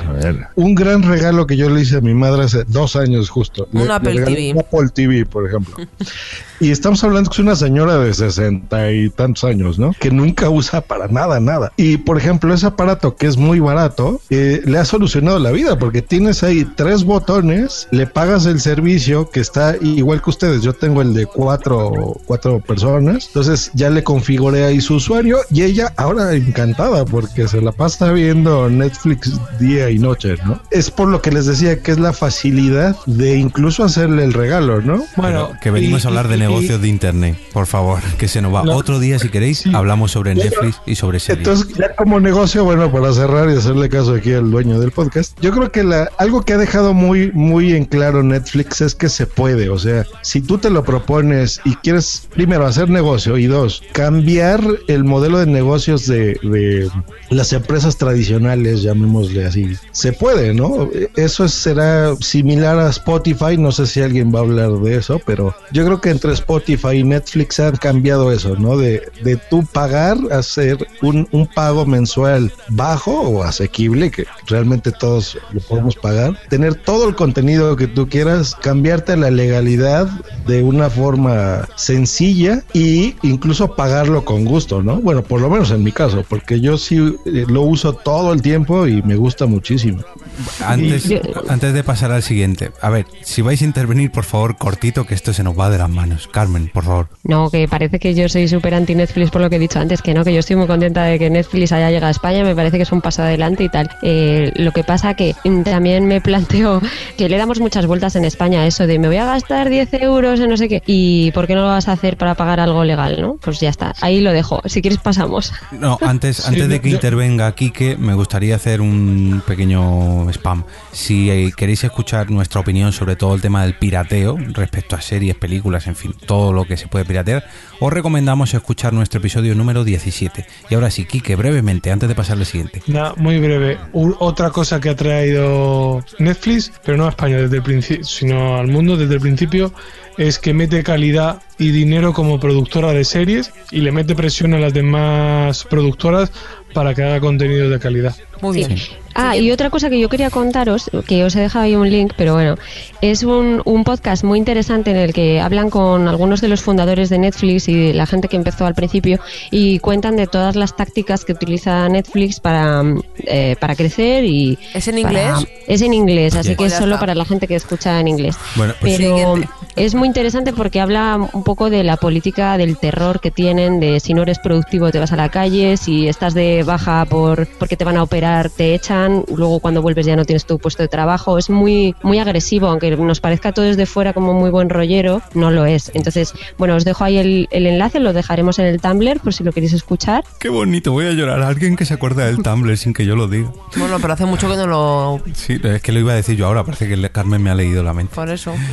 Bueno, ¿quién queda? A ver, falto yo, faltas tú, Blanca, falta Fer. ¿Quién, quién se anima? Fer, Una levanta la chica, mano. ¿no? Carmen. Venga, yo os voy a contar Groupon. When you want to do or buy just about anything, anywhere, anytime, don't sit back and wait for it. Check Groupon first. Bueno, para los que no lo conozcan, ¿qué es Groupon? ¿A qué se dedica? Unos pesados que te mandan siempre ofertas al, al correo. eh, que te puedes desactivar la opción esa, ¿eh? Pero bueno, bueno, Groupon es un portal de internet, una página de ofertas en las que se pueden comprar cosas, normalmente son servicios tipo eh, restaurantes, eh, masajes, eh, spas, cosas así. Y bueno, se consiguen todo a base de descuentos. Se creó en el año 2008 en Chicago y esto es muy gracioso porque es que lo creó un chico que yo, yo conozco. ¿Ah, sí? Sí. ¿Y por qué no lo patrocina? No, porque ya le echaron de, de Groupon, pero bueno. Lo creó Andrew Mason, bueno, lo, lo creó en Chicago. Y bueno, resulta que es que este chico es súper inteligente, en, su- en su universidad ya le dieron un millón de dólares para hacer un proyecto y tal. Y nada, hay un tipo con el que trabajaba, le, le regaló un millón de pavos para desarrollar Groupon. ¿De pavos? Eh, bueno, de, de dólares. De, de dólares. Hombre, imagino que regalárselo, regalárselo, no, digamos que lo chiste. Sí, sí, o sea, se lo dio en plan de capital, creo que se llama capital semilla o algo así, como para iniciar el proyecto. Y entonces él creó esto que era una mezcla de, de dos cosas que estaban bastante arraigadas en la cultura americana, que eran los cupones, que aquí en España a lo mejor no tenemos tanta cultura de eso, pero allí venden hasta revistas de cupones en las que tú pagas a lo mejor dos dólares por la revista y vas recortando y tienes cupones, pues para si vas a Walmart. Hay, hay un de programa en el Discovery que es el de cupones, que es que le sale la compra gratis. Casi y dices tú, joder, pero ¿cómo puedes eh, es que echar tanto cálculo para saber cómo te compensa gastarte los cupones? Sí, sí, allí está muy de moda eso, ¿eh? Y después también lo que querían hacer era mezclar otra cosa que es la compra en grupo, ¿no? El concepto de que si compras eh, masivamente a través de un grupo de compras te va a salir más barato que si lo compras tú individualmente, ¿no? O sea, juntar grupos y cupones. Exactamente, Groupon, por eso se llama Groupon, es de group y cupón. Entonces esa era la idea inicial. Y si os fijáis, no sé si os acordáis del inicio de Groupon, es que al principio tú solo podías comprar el descuento si había un determinado número de personas que lo compraban también. ¿Os acordáis? Al principio era así, ese era el, era- el concepto. Entonces, ¿qué generaba? El boca a boca. Tú querías comprar ese, ese descuento de ese restaurante, pero necesitabas que otras 500 personas compraran. Entonces lo decías a tus amigos, oye, eh, métete y lo compras tú también y así vamos juntos y tal. Entonces eso empezó a funcionar muy bien y empezó a crecer exponencialmente, ¿no? En el año 2010 la compañía ya fue va- eh, valorada en 1.350 millones de dólares, en dos años ¿eh? de crecimiento. Y la revista Forbes la denominó la empresa con mayor crecimiento de la historia. Joder. ¿Vale? Yo de, esa, de- yo de esa parte sí que me acuerdo. Y fijaros que yo conocí a este chico en una boda en Estados Unidos y yo no sabía lo que era Groupon porque en España primero llegó una cosa que se llamaba Vent Privé. ¿Os acordáis de eso o no? Sí, sí. Sí, sí, sí. sí. Y entonces, yo cuando llegué a, a la boda de mi amigo me dice, ah, pues mi amigo es que es el, ¿cómo se llama? El padrino, era el padrino de la boda. Y dice, pues es que se ha hecho millonario, no sé qué. Digo, ¿y eso? Y dice, ¿sabes lo que es Groupon? Y yo, pues no. Y me empezó a explicar lo que era. Y digo, ah, pero si en España hay una cosa parecía que se llama Vent Privé. Y dice, ah, sí, lo ha comprado. Y es de, es de ellos también. Y yo, ah, pues no sabía. Y luego ya cuando volví a España, un poquito más tarde, ya se implementó en España. Y digo, joder, mira, este chico al final era famoso. Seguro que era feo o antipático. Eh, pues fíjate, era muy alto y como con un sentido del humor muy extraño, como el típico que te vacila y a mí no me cayó demasiado bien. Pero bueno, el caso, Bueno, un saludo desde aquí. Vale, ya, ya no nos patrocina, gracias. ¿Cómo, cómo has dicho que se llama? ¿Andrew? Andrew Mason, o Mason, no sé cómo, muy bien. Cómo- Ese hermano, hermano de Perry. Sí, Y de, y de Jane. eso. Pues fíjate, este era amigo del, instituto, creo, de mi amigo Lucas, y fíjate, te- luego tienes un amigo que es millonario, ¿eh? ¿Qué te parece? Bueno, Bueno, después... ¿Quién, quién sabe si eh, nosotros nos hacemos millonarios de aquí a unos años? Eso Bueno, es como que tiene el tío en Alcalá, que ni tiene tío ni tiene nada. claro. ¿cuándo, Bueno. a ver si sabes cuándo despegó, cuándo pegó el pelotazo mm, Groupon? Sí, sí, en el año 2010, como os digo, que es cuando salió en la revista Forbes. Entonces, ¿qué pasó? Que como salió como la empresa con mayor crecimiento, de repente hubo un boom, empezaron tantísimos clientes que querían aparecer en Groupon y digamos que se petó. Eh, empezaron a salir mm, otras empresas como de competencia de ellos y entonces empezó a ir para abajo. Y en el año 2011 perdieron muchísimo dinero. De hecho, echaron a Al que lo había creado. La junta directiva le, le echó de la empresa y puso a otro, a otro CEO. Entonces, como empezó a ir mal, porque había demasiada competencia, cambiaron el modelo de negocio. Ya no era solo que te tenías que juntar con más gente para conseguir el descuento, sino que tú ya solo individualmente lo podías comprar. Entonces eso fue la perdición de ellos, porque ya la gente no recomendaba el producto y como había tantos restaurantes para comprar el descuento, tantas empresas de competencia de Groupon, al final se fueron diseminando mucho los usuarios y y los restaurantes, vamos, los comercios que estaban allí empezaron a ganar cada vez menos. También tienen que pagar una, una gran comisión a, a Groupon, en algunas ocasiones es el 50%. Entonces empezaron pues a, a ir mal las cosas. Y entonces, pues nada, empezaron a, a ir hacia abajo. Y fijaros, en 2011 las acciones de Groupon bajaron un 90%.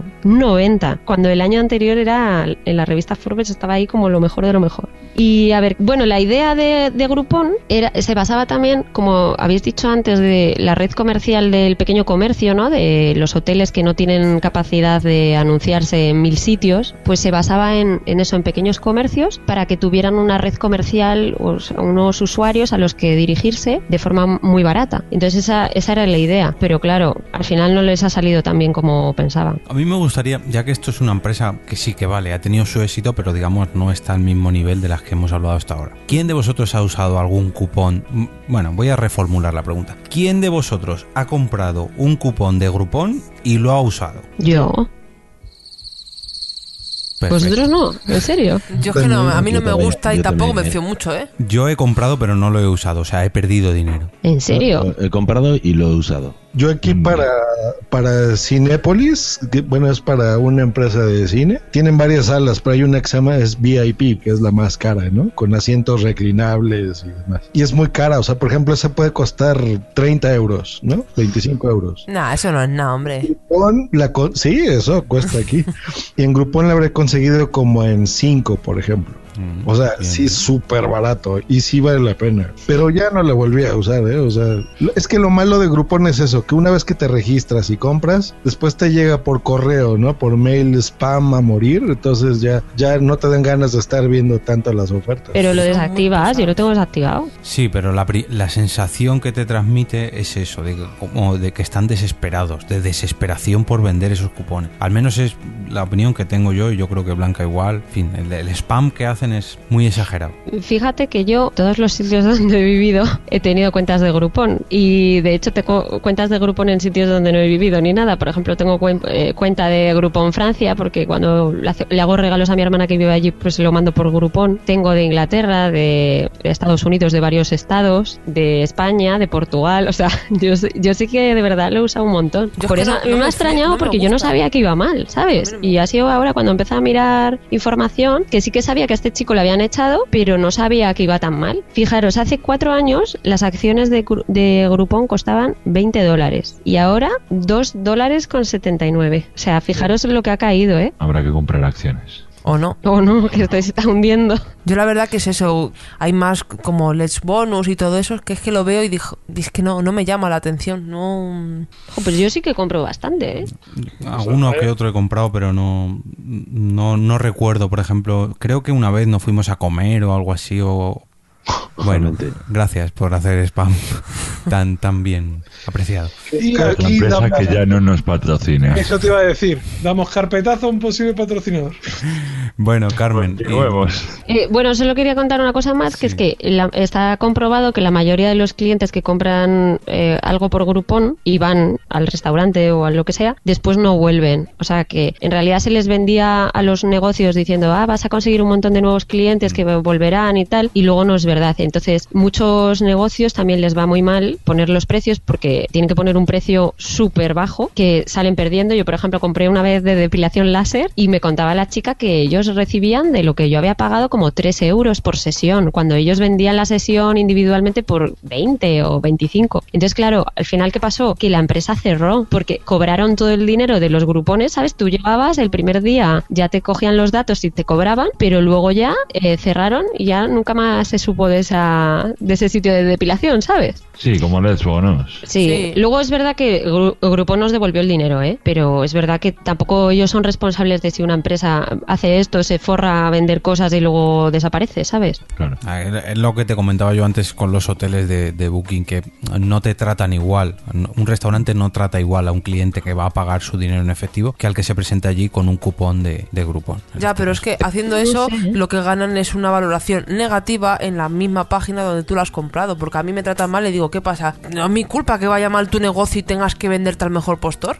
Ya, ¿no? Sí, sí, yo te entiendo a ti, pero también entiendo al del restaurante. No lo justifico, pero le entiendo. Nosotros una vez en una empresa que estaba yo de idiomas pusimos también un, un anuncio de grupón de, de clases y fue un poco caótico porque claro, compraron un montón de gente en las clases, pero nadie decía cuándo iban a empezar las clases, ¿no? Eran clases de inglés y cuándo las vas a empezar. Pues nadie aparecía en la academia. Entonces, si tú no tienes claro cuántos clientes vas a tener el lunes, no puedes contratar a profesores para que den esas clases, ¿sabéis lo que digo? Entonces fue un caos porque claro, a lo mejor uno llamaba y decía, es que quiero empezar el lunes clase y ya, pero es que no hay grupo formado porque nadie más ha querido venir, ¿sabes? Y fue al final un desastre que creo que tuvimos que devolver todo el dinero, yo que sé, o rechazar todos los cupones que habían vendido o algo. ¿Sabes? Hay veces que está bien pensado y otras que no. Bueno, y para finalizar este mini bloque dedicado a los cupones, ¿por qué has escogido Groupon? Aparte que porque compras eh, cupones en países donde no vives, ¿por qué más?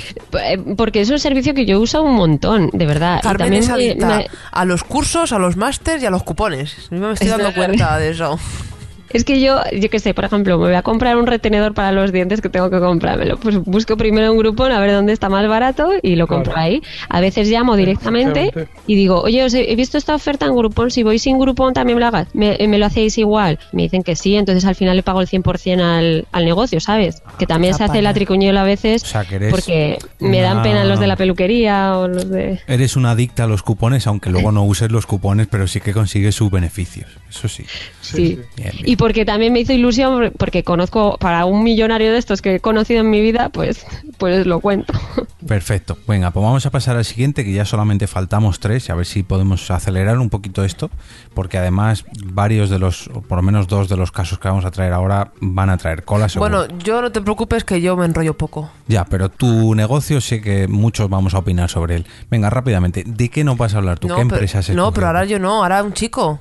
Venga, empiezo, voy yo. Venga, dale, Fer. ¿Qué, qué negocio has escogido? Yo he elegido WhatsApp, la aplicación de mensajería WhatsApp. Hola. Hola. ¡Ey! ¿Ya estamos todos? ¡Flamenca! Sí, pulgar arriba. Ja, ja, ja, ja, ja, ja, ja, ja, ja, ja, ja, ja, ja. Escribiendo, Escribiendo, escribiendo, escribiendo. escribiendo, escribiendo, Escribiendo. escribiendo, escribiendo, escrib, escrib, escribiendo. Oye, ¿no falta Ángel? Eso iba a decir, ¿quién le agrega? Yo le agrego, puntos suspensivos. Hola chicos, ¡Ángel! bienvenido. Palmas, palmas, palmas. Ey, tíos, me voy a cagar, pero sigo conectado. Mierdecilla sonriente. Anda. Mm, Viva Telegram. Bien, Claro. estamos bien. Venga, año de creación de WhatsApp. Eh, El año de creación fue el 24 de febrero de 2009. Nacía WhatsApp como empresa y como producto, porque realmente se ha llamado igual la aplicación y, y la empresa. La empresa fue creada por el ucraniano Jan Koum y el americano Brian Acton, los cuales se conocieron en Yahoo. Eh, uno de ellos trabajaba en Yahoo y el otro era analista de sistemas y se conocieron allí. Tras esa, tras ese encuentro, eh, el que el Se pone enfermo un profesional. Tras Bueno, como seguía. Claro, es que me he.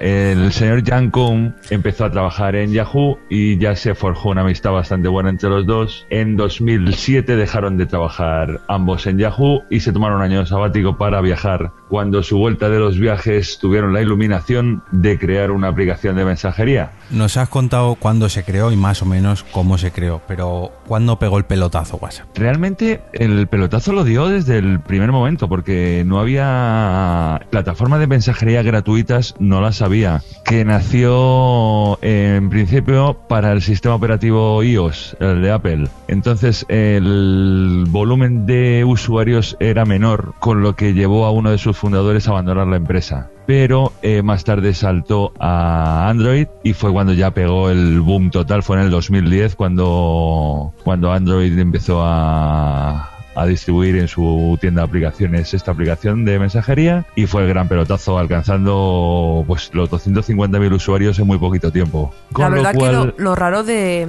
de lo que pasó de en WhatsApp con iOS, por ejemplo, eh, tú te lo descargabas y ya te, te- tenías que pagar los 69 céntimos en iOS, mientras que en Android tú te lo descargas, es gratuito, luego te pone que al año te cobran, pero te dejan un día sin WhatsApp y luego te ponen, te hemos renovado otra vez un año tal. Al fin y al cabo, Pues a mí no me pasa eso. Yo ya lo he pagado como cinco veces con el Android. Eh, yo también lo llegué a pagar, no sé si año a año, yo, Yo creo que no. año a año no, pero al menos un pago que he realizado. Pues yo no he hecho ningún pago. Yo a mí me pone eso, me dejan un día sin WhatsApp y al día siguiente me renuevan. Es Pero al que menos te habrá pasado lo que a mí. Una vez habrás pagado. No, yo no he pagado. De hecho, es que si no me va el WhatsApp, es que yo voy al Telegram directamente. Es que ya WhatsApp casi no lo Ya, uso. ¿Sabéis por qué se empezó a cobrar WhatsApp? ¿Por qué? Para ganar Por- dinero. Sí, correcto. Pero realmente fue porque el volumen fue tal de usuarios de golpe que no daban abasto ni tenían dinero para ampliar tantísimo la empresa, con lo cual tuvieron que primero pedir dinero a una empresa de Silicon Valley que no recuerdo su nombre, pero es la que ha prestado dinero a todas las grandes empresas, incluida Facebook, PayPal. PayPal, el señor Pay y el señor Pal. Lo que íbamos, que empezaron a cobrar simplemente por eso, para ampliar servidores y para poder dar servicio a todos los usuarios. El modelo de negocio, pues bueno, ya lo he dicho, eh, realmente fue cuando tuvieron que empezar a, a cobrar a, esta, a este tipo de... a todos los usuarios, vamos. Oye, y, eh, entonces ¿en qué país empezó? ¿Lo sabes? ¿En Inglaterra o no? Eh, empezaría en Estados Unidos a través de la plataforma Apple, en la App Store de... No puede ser. No puede ser. En Estados Unidos nadie usa WhatsApp. Nadie. Pues utiliza FaceTime. Eh, pero FaceTime nació después que WhatsApp, yo creo. No sé, pero WhatsApp no lo usa ni Dios, ¿eh? En, en Estados Unidos nadie, nadie. Bueno, pues por eso. Costa de uno de Marfil, sus- seguro. Por eso uno de sus fundadores decidió abandonar la empresa, porque no, tu- no tuvo en principio el éxito que ellos esperaban. Eh, pero yo es que pensaba que se había, había empezado por Europa. ¿No tenéis esa idea vosotros que había empezado en Europa? Yo, o sea, ¿y en México hace cuánto que existe WhatsApp? Pues no sé, unos cinco años, yo creo. ¿Sí? Lo que pasa es que a mí, a mí no me gusta, o sea, yo siempre he usado otras cinco años, claro, si estamos en el 16 recién empezado. O sea, si, si nació en el 2009, ¿sabes? Mm. la empresa seis años. Es que en el 2010 saltó a, Android y en el 2011 a, a Windows Phone. Esto es desde el principio. Lo que sí recuerdo es que lo cobraban para iOS, porque yo lo compré. Claro, empezó siendo de pago en... eh, pagué Claro, pero en, en iOS eh, tú lo, pa- era un pago único, que era Un pago los único, que tienen- exacto. lo han tenido en Sí. iOS y ahora están en Android, tú vas a la configuración de la cuenta tal y cual, ahí te pone que ya lo tienes de por vida. De hecho, Eso pasa de mí ahora. Claro, Ujú, porque que tú ya no has es hecho gratis el- de por vida. El Y pago. supongo que fue porque yo lo pagué aquella vez, ¿no? Claro. Pero fue hace mucho. Pero con Android no es así, porque mi hermano le pasó igual. Mi hermano lo pagó un- una vez en iOS y ya lo tiene para siempre y yo todos los años lo tengo que pagar. pero pues no pagues, Carmen. Espérate, te cortan Pues yo el no servicio. recuerdo. te Ya estuve una vez con día. 15 días sin WhatsApp esperando a eso de que me lo reiniciaran y no me lo reiniciaban y al final lo pagué. Eh, os quería comentar por qué el- esta aplicación de mensajería ha tenido tanto éxito. Bueno, apa- aparte de la gratuidad, porque según sus fundadores todo vino por un post-it que le dejó uno de sus fundadores al otro encima de la mesa, en el que ponía sin publicidad, sin juegos, sin chorradas. Perdón, repite.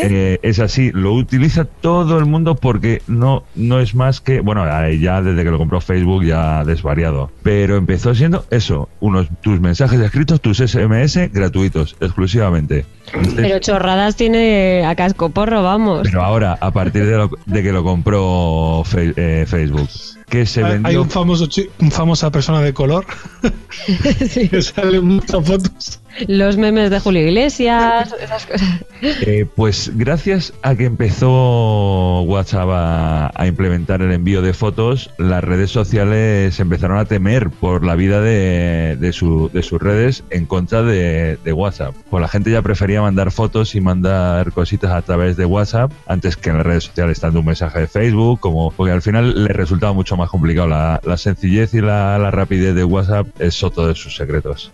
Sí, de todas maneras, ahora mucha gente mayor o gente joven que no tiene mucha idea de tecnología le dice, "Eh, me quiero comprar un móvil pero que tenga WhatsApp. Ya para ellos un móvil es, es que un móvil sin WhatsApp no es nada. Exactamente. Sí, mi madre, por ejemplo, que quería WhatsApp porque no se enteraba de nada de lo que toda la gente decía por WhatsApp. Realmente la transparencia de la plataforma eh, lo que llamó a muchísimos usuarios a, a espiar a sus conocidos, tanto su foto de perfil como su estado, como cuando se conectaba a parejas celosas. Esta ha sido de las, de las cosas más protestadas hacia, hacia WhatsApp. Pero realmente mucha gente se ha lanzado a WhatsApp por esto mismo, por espiar a sus, a sus conocidos. Sí, pero bueno, Claro. ahora puedes quitarte que si la hora, luego está- había aplicaciones que, mm, por ejemplo, la aplicación esta de Sí, pero WhatsApp Plus. tardó. había- Tardó. Bueno, chicos, todavía faltamos dos y los invitados empiezan a impacientar ya porque se nos está alargando un poquito esto.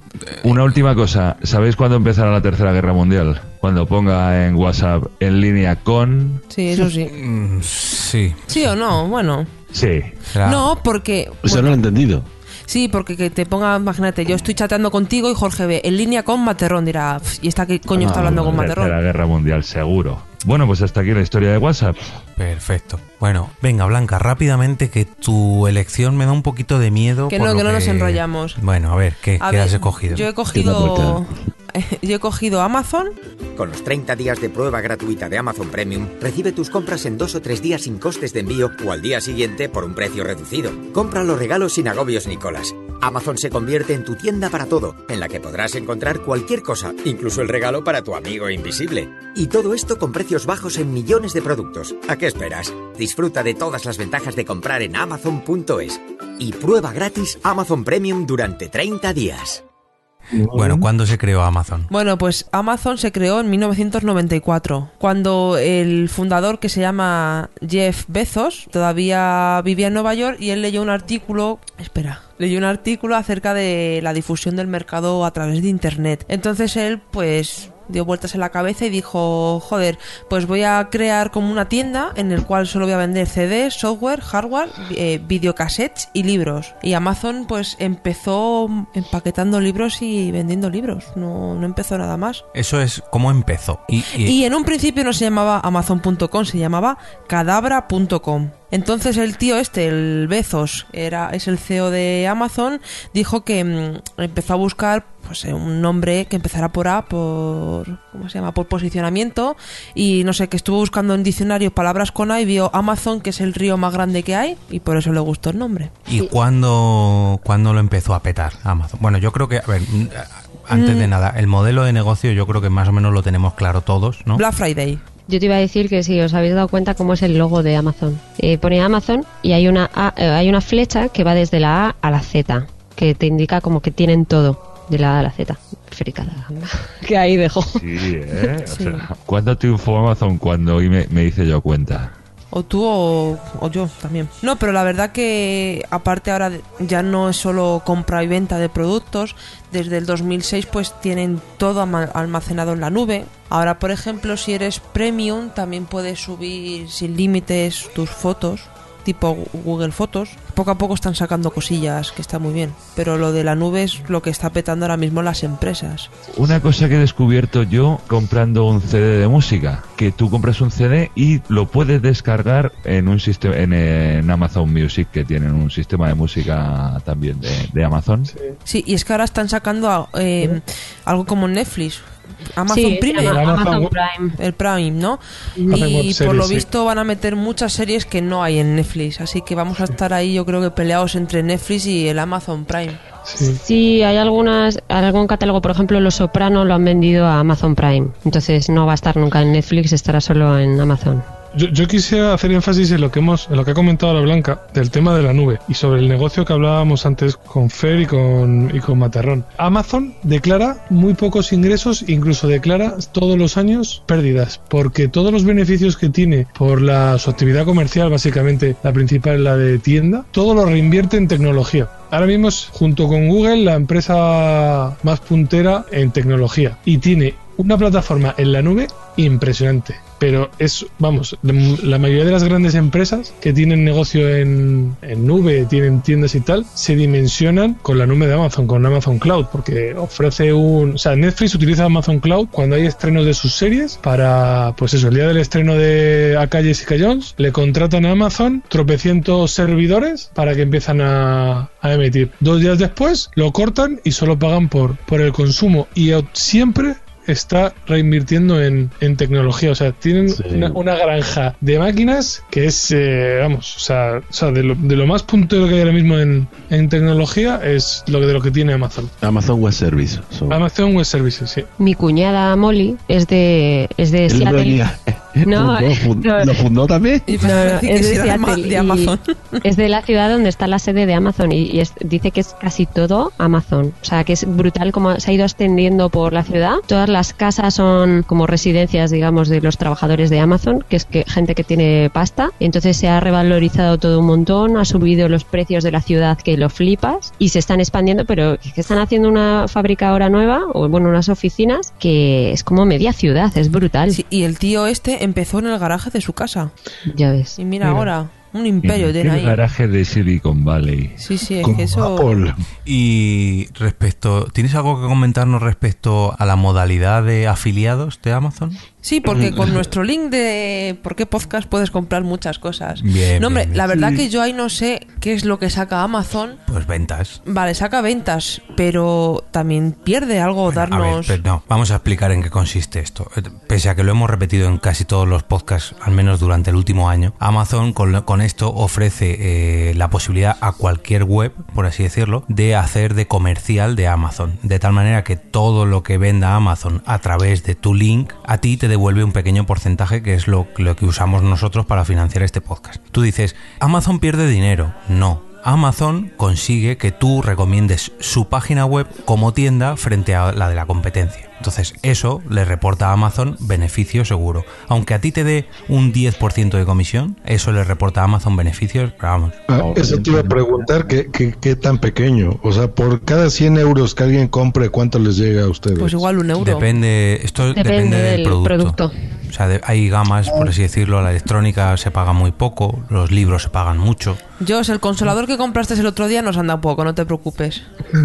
Pues yo les compré el otro día como 380 euros, por eso les preguntaba. Depende, depende. consolador. Y luego aparte que cada mm, versión, por así decirlo, de Amazon, por ejemplo, Amazon.es va por un lado, Amazon.com va, por otro lado. O sea, digamos que para cada página web de Amazon tienes que registrar tu, tu programa de afiliados por el tema de, de impuestos, Impuestos. y demás, pues te obligan a hacerlo por, por Y luego- diferentes sectores. Eh, Josh Green, que eh, para que te hagas una idea, la cosa que creo que nos ha dado más dinero de todo lo que se ha comprado por el link ha sido 17 euros. Sí. ¿sabes? Creo que eran, que no sé si eran unas botas o algo así, pero que depende porque hay cosas que, a que a lo mejor nos dan 3 euros o 1 euro o 60 céntimos. Es que depende mucho del tipo de producto y, por ejemplo, cosas del Kindle, como es de Amazon, pues, eh, pues pagan bastante, ¿no? Sí, el Kindle es de lo que más beneficio te da, por así Y decirlo. de ahí Amazon vendió mucha, bueno, tuvo un pelotazo cuando sacó el Kindle. Sí. En 2007 fue.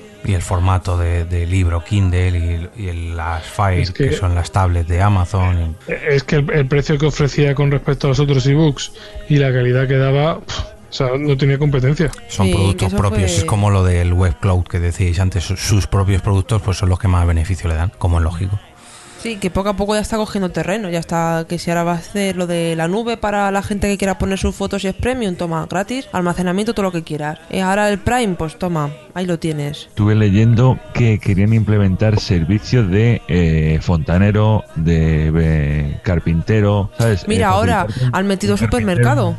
Para hacerte las pequeñas chapucillas en casa, eh, ese tipo de cosas querían implementarlo también. Pero yo eso no sé, no lo veo mucho, ¿eh? Por el modelo de negocio que tienen, de todo ya lo más rápido posible. Ostras, pues por Hombre, sí. en, aquí no sé, pero en Estados Unidos sé que Google eh, ya lo está haciendo, eso mismo. Sí. Y ahora mismo buscar fontanero si en Google es no muy tienen fácil. ni entonces- por qué tener eh, eh, trabajadores propios. Claro. Simplemente eh, subcontratarlo a autónomos. Afiliados de Amazon, pero al revés, afiliados de fontaneros. Bueno, yo os quería recomendar, ya que os he recomendado antes otro podcast de, de, de otro negocio que hemos estado hablando, hay un, hay un podcast también muy interesante que también está en inglés, Blanca, lo siento, eh, que cuenta las tácticas que utiliza Amazon en los almacenes para, para conseguir tener los productos tan rápido y son de que dan miedo, vamos. O sea, De dan hecho, miedo. hay un documental, ese sí creo que está doblado, que te explica todas las... mm, ¿Cómo decirlo? Todos, todo lo que hace Amazon entre bambalinas respecto a sus trabajadores. Hombre, es que a ver,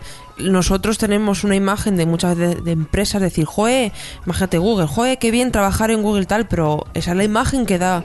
Luego detrás, oye, cada uno putea como quiera a sus empleados, es que eso es así. Bueno, Todo mi hermano... Depende de lo que les pagues. Sí, mi hermano tenía, eh, tiene intención de irse a Estados Unidos con la novia, ¿no? Que se casarán, digo yo, y se irán. Y una de sus, eh, uno de sus objetivos era trabajar en Amazon. Y se ha reunido con una amiga de Molly que se dedica a preparar a la gente para las entrevistas de Amazon. Y le ha acojonado, pero vamos, vivo. De olvídate de tu vida, no vas a tener vida, es todo para la empresa, trabajar, trabajar, trabajar, producir, si no produces a la calle, o sea, muy fuerte todo así. Pero cuando escuchas las historias del almacén, es brutal. Gente que está todo el día corriendo dentro de un almacén, de un sitio a otro, con una maquinita que les va pitando de coge esto de esta estantería, imaginaros como en el IKEA, y con una maquinita que te dice coge este producto de tal estantería en tal sección. Y tienes un, un minuto para llegar. Y entonces empiezan a correr por toda la, por toda la fábrica, ¿sabes? Por todo el almacén para ir encontrando productos. En cuanto llegas, eh, te pita y te empieza, eh, te dice que tienes que ir a por otro. Y otra vez corriendo. Dice la gente que corría 90 kilómetros al día dentro del, del almacén. Decía, la gente en el, en el descanso para la comida, nadie habla. Está todo el mundo tan cansado que están callados, cada uno mirando al vacío, bebiendo agua, hidratándose. Y de la gente adelgaza tanto que su familia luego no les reconoce. En plan de. Joder, pero pues es mejor que el gimnasio. Imagínate. Y, Ya, pero. Por un sueldo decente yo lo hago. pero no, por lo visto por no se gana 800 tanto. Euros, por, ocho, por eso digo que por 800 euros no, pero por un sueldo decente dices, merece la pena. Pues Mira. Todos con el culito prieto. En uno, en uno de los almacenes, que lo cuentan en el podcast este, ¿vale? Eh, En uno de los almacenes no tenían aire acondicionado y estaban a 50 y pico grados. Empezaron a desmayarse. Y la empresa decidió que era más barato poner una ambulancia fuera para atender a la gente que se iba desmayando que poner el aire acondicionado para toda la fábrica. Eh, claro, llegó a la televisión, fueron las cámaras ahí a grabar eso y claro, como salió en la tele y era mala publicidad para Amazon, decidieron invertir el dinero y poner aire acondicionado. Pues a ver O sea, si puedo conseguir el documental este que te digo, porque lo ponemos en el Tumblr y sobre todo se lo paso a tu hermano, porque las los testimonios de la gente que ha trabajado y que trabaja no son muy. Pero bueno, eso, es Pero bueno, que, que, hemos, hemos venido a hablar de es que eso negocios. Es, es como en todas las empresas, que dan una imagen Pero ha triunfado en internet. Claro, es que Amazon, yo ahora mismo, yo antes no me, no me fiaba de comprar muchas veces en internet, pero es que desde Amazon es como, tengo que comprar no sé qué, espera, que lo miro en Amazon. Mi madre, hija, compra no sé qué, toma Amazon, y es que te lo llega. Al día siguiente ya lo tienes en casa, comodidad. Mm.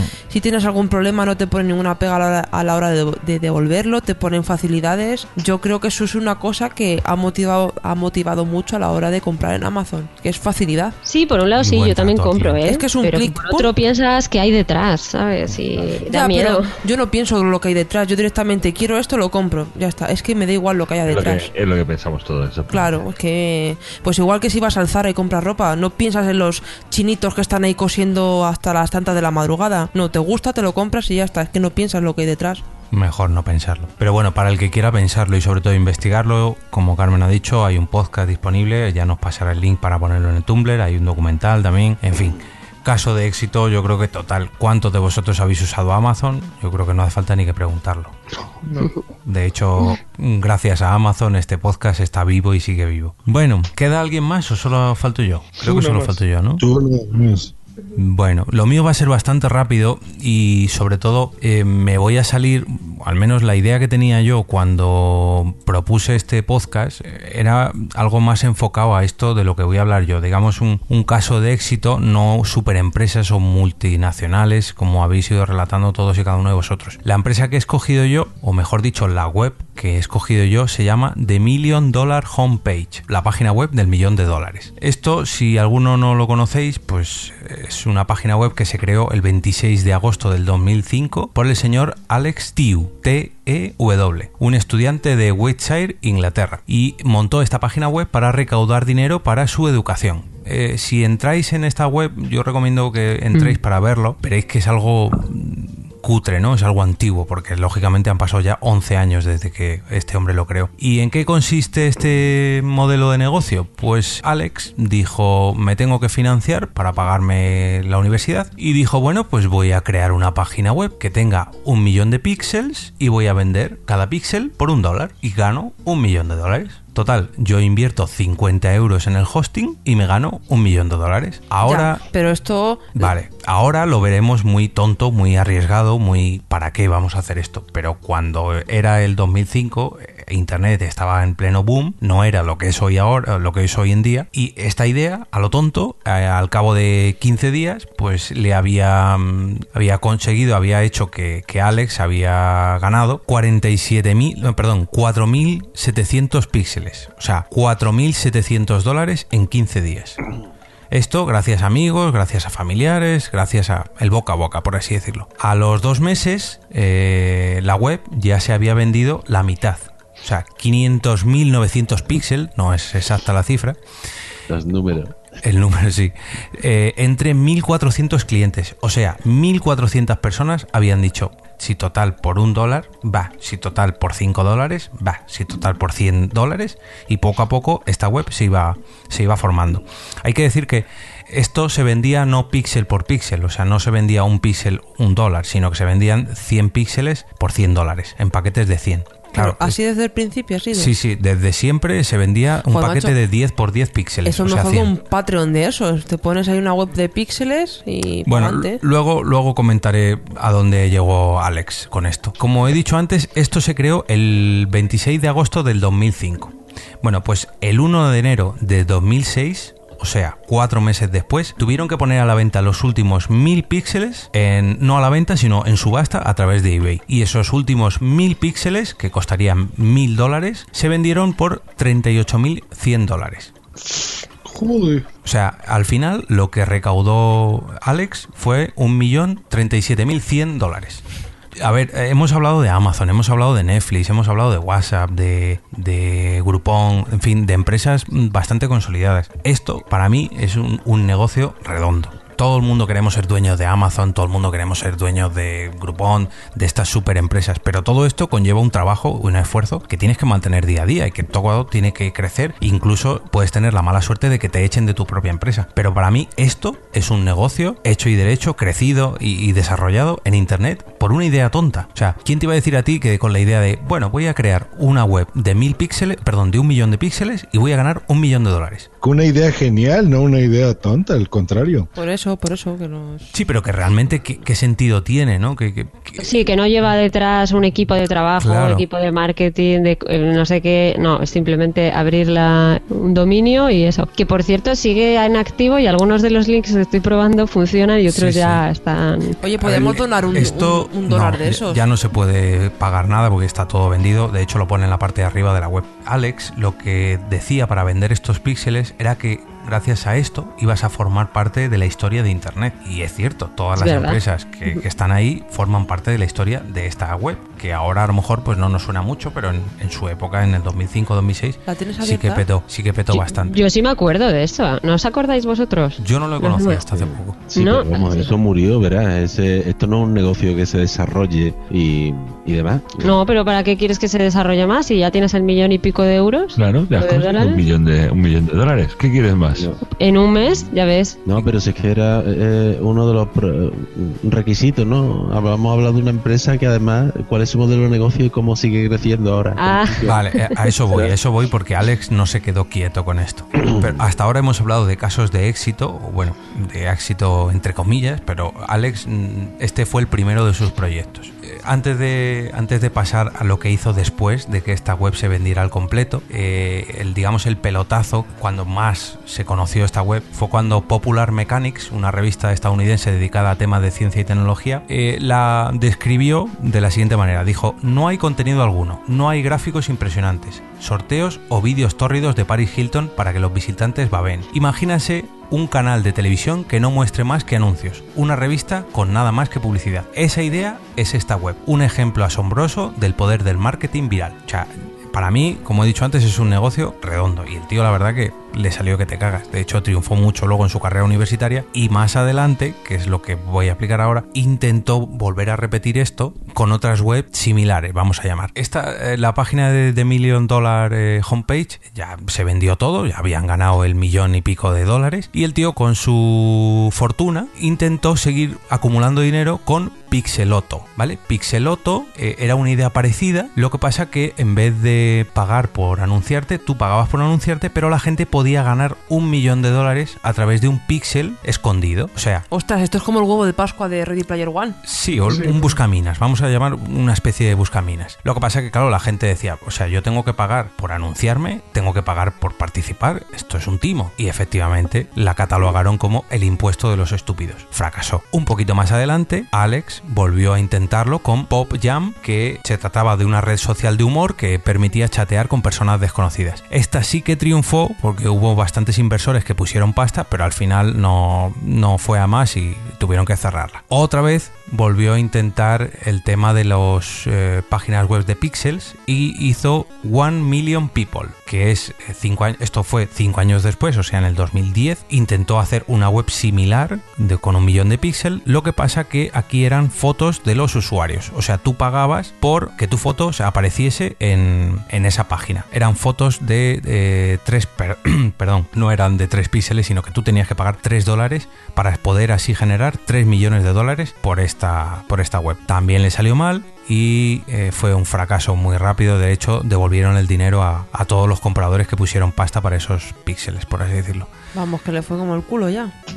Bueno, intentó otra cosa, que fue la tercera, esta me la he saltado, intentó hacer un, a tercera bola vencida, pero no le salió, y creó un juego que se llamaba Shock and, a- no sé cómo se pronuncia esto, Carmen, A-W-E, Awe, algo así, Shock and Awe, no sé, no sé cómo traducirlo, pero bueno, Socangüe. esto consistía en un juego de tirarle un zapato a George Bush, que bueno, era... A George Bush. Eh, se vendió la web, de hecho, pero tam, 5.000 libras. Tampoco sacó mucho. De hecho, lo que él quería conseguir era 5.000 libras diarias. Y vendió la web por 5.000 libras. O sea que no. Es que yo creo que este tío se le subió un poquito a la cabeza lo del millón de, de píxeles ese y, y ha intentado seguir haciendo lo mismo y no... Que la gente ya no es tonta. Que en el 2005 sí, pero ahora... Ya, la gente ya no es tonta, pero los que pusieron pasta en esa primera web, ¿tú le llamarías tontos? No, pero las ideas brillantes la tienes una vez, pero cuando quieres repetirla ya, mm, no, ya busca otra idea, pero no se dio cuenta.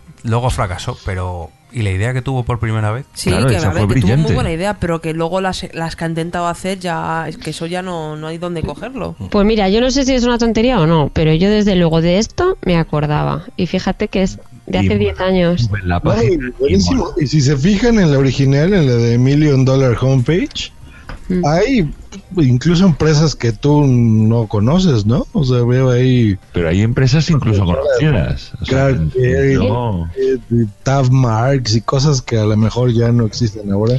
Hay muchos que, no- que lo estoy dando y que no existen. Pero hoy, por ejemplo, eh, está Yahoo, que en lo- el 2005 pues lo petaba, ahora ya no tanto. Ferrari. eBay está también. Y si se fijan, no son tantas, ¿no? O sea, bueno, lo, lo más reconocido que veo es ahí el, el Times, por ejemplo. Hay uno que me ha hecho gracia que es que he encontrado un, un Wally. ¿Dónde está Wally? Lo he encontrado. Y además se nota que también los colores y todo es muy web 1.0, ¿no? Sí. se ve como muy cutre. Pero mucho. No sé. Es como la que, página es que hay gente para todo que... ¿Tú- no, no te han dicho a ti nunca lo de la página de la película de Space Jam que sigue activa? Pues es una, un, un efecto viral, por así decirlo, de una web que es súper cutre. Entra, mira, pon spacejam.com, me parece que es. Pero Space Jam tiene web. Lo no es que tenga web, lo curioso es que sigue activa, porque la gente a través de visitar una web tan antigua, para recordar por aquellos tiempos, se ha hecho famosa y de hecho tiene más visitas ahora que cuando se hizo la película. Así verdad. llame, ¿no? O Creo que sí, no, Space, Space Jam. Hay otra, hay otra que también está activa, que también lo vi yo. No sé si es una de, del Club de la Lucha o algo así, que también creó alguien y sigue activa después Sí. de, ya ves, no sé si han Mira, pasado esta- 20 la de años. Space Jam es del 2003, hace 13 años ya.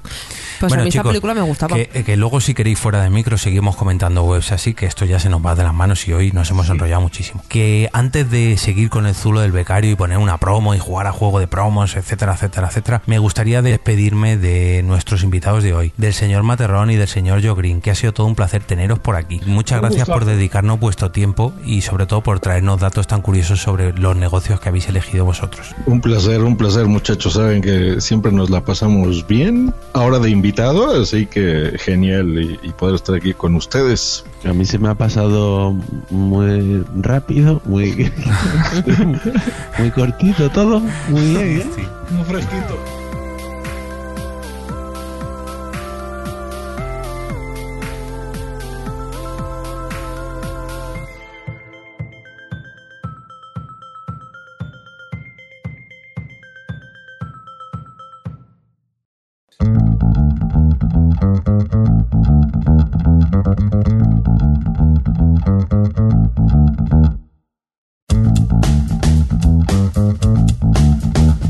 Buenos días y bienvenidos una vez más a Marketing Online. Eh, ¿Cómo?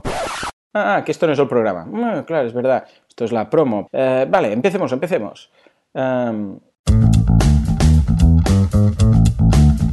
Muy buenos días y bienvenidos a la promo de Marketing Online, el programa, el podcast en el que hablamos de todos esos conceptos, técnicas, estrategias y los viernes también noticias del marketing digital, del marketing en internet, del marketing 2.0, del inbound marketing, del marketing de redes, da igual como lo queráis llamar, del marketing online. Vamos a hablar de noticias, de casos de éxito, de monetización de podcasts, vamos a traer invitados, vamos a repasar la actualidad. Todo metido y enlatado en 20 minutos.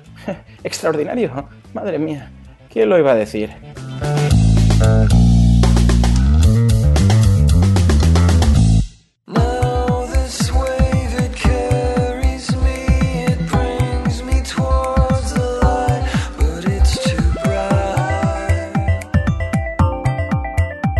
Bueno chicos, vamos a ver, ¿alguien se ha preparado algún podcast para la para esta sección de juego de promos o qué? Bueno, podríamos decir que sí, podríamos decir que sí. Además, hoy en esta ocasión tiene más importancia de la normal. Pero ¿Y eso por qué? Porque ha patrocinado este episodio de Por qué Podcast. Y... Uh, tenemos un patrocinador, qué bien. Ay, uh, Tenemos un profesionales. patrocinador, Sí, sí, sí. Bueno, pues dinos de qué podcast es. El podcast es Marketing Online del señor Joan Boluda y no es que el podcast nos patrocine como tal, pero bueno, ahora comentaremos en qué en qué consiste ese patrocinio. ¿Y la temática del podcast tiene que ver algo con el marketing? Y con el online, sí. Sí. Eh, es un podcast eh, que te enumera, de hecho tiene casi 500 episodios, 430 y tantos, que te hace repasos sobre técnicas de marketing online, casos de marketing online, eh, recomendaciones de marketing online, en fin, que os voy a contar. Escucharlo directamente. Ah, qué guay. ¿Y cómo lo podemos encontrar? ¿Está en iTunes? Eh, ¿Es así fácil de encontrar? Sí, bueno, según su descripción nos indica que lo podemos escuchar en iTunes y en iBox y que es de lunes a viernes a eso de las 7 y 7 de la mañana. A las 7 y 7. Eso pone, eso pone. Yo no sé si O es sea, así. lo lanza, lo lanza todos los días a las 7 y 7. Eso es, eso es. Yo no sé porque Y- siempre que lo escucho lo escucho en diferido, pero imagino que sí, que será esa hora. Bueno, ¿cuánto dura? A ver si me da tiempo a escucharlo mientras voy al trabajo. Más o menos, más o menos duran en torno a los 20 minutos. Son fresquitos, son fresquitos para oír a diario o de lunes a viernes, como publica él. ¿Y tiene una periodicidad, es decir, graba sí o sí de lunes a viernes o se ha saltado algún De lunes día? a viernes, hombre, no, no sé si algún día en los 400 y pico Pues muy capítulos. mal, eso hay que tenerlo controlado.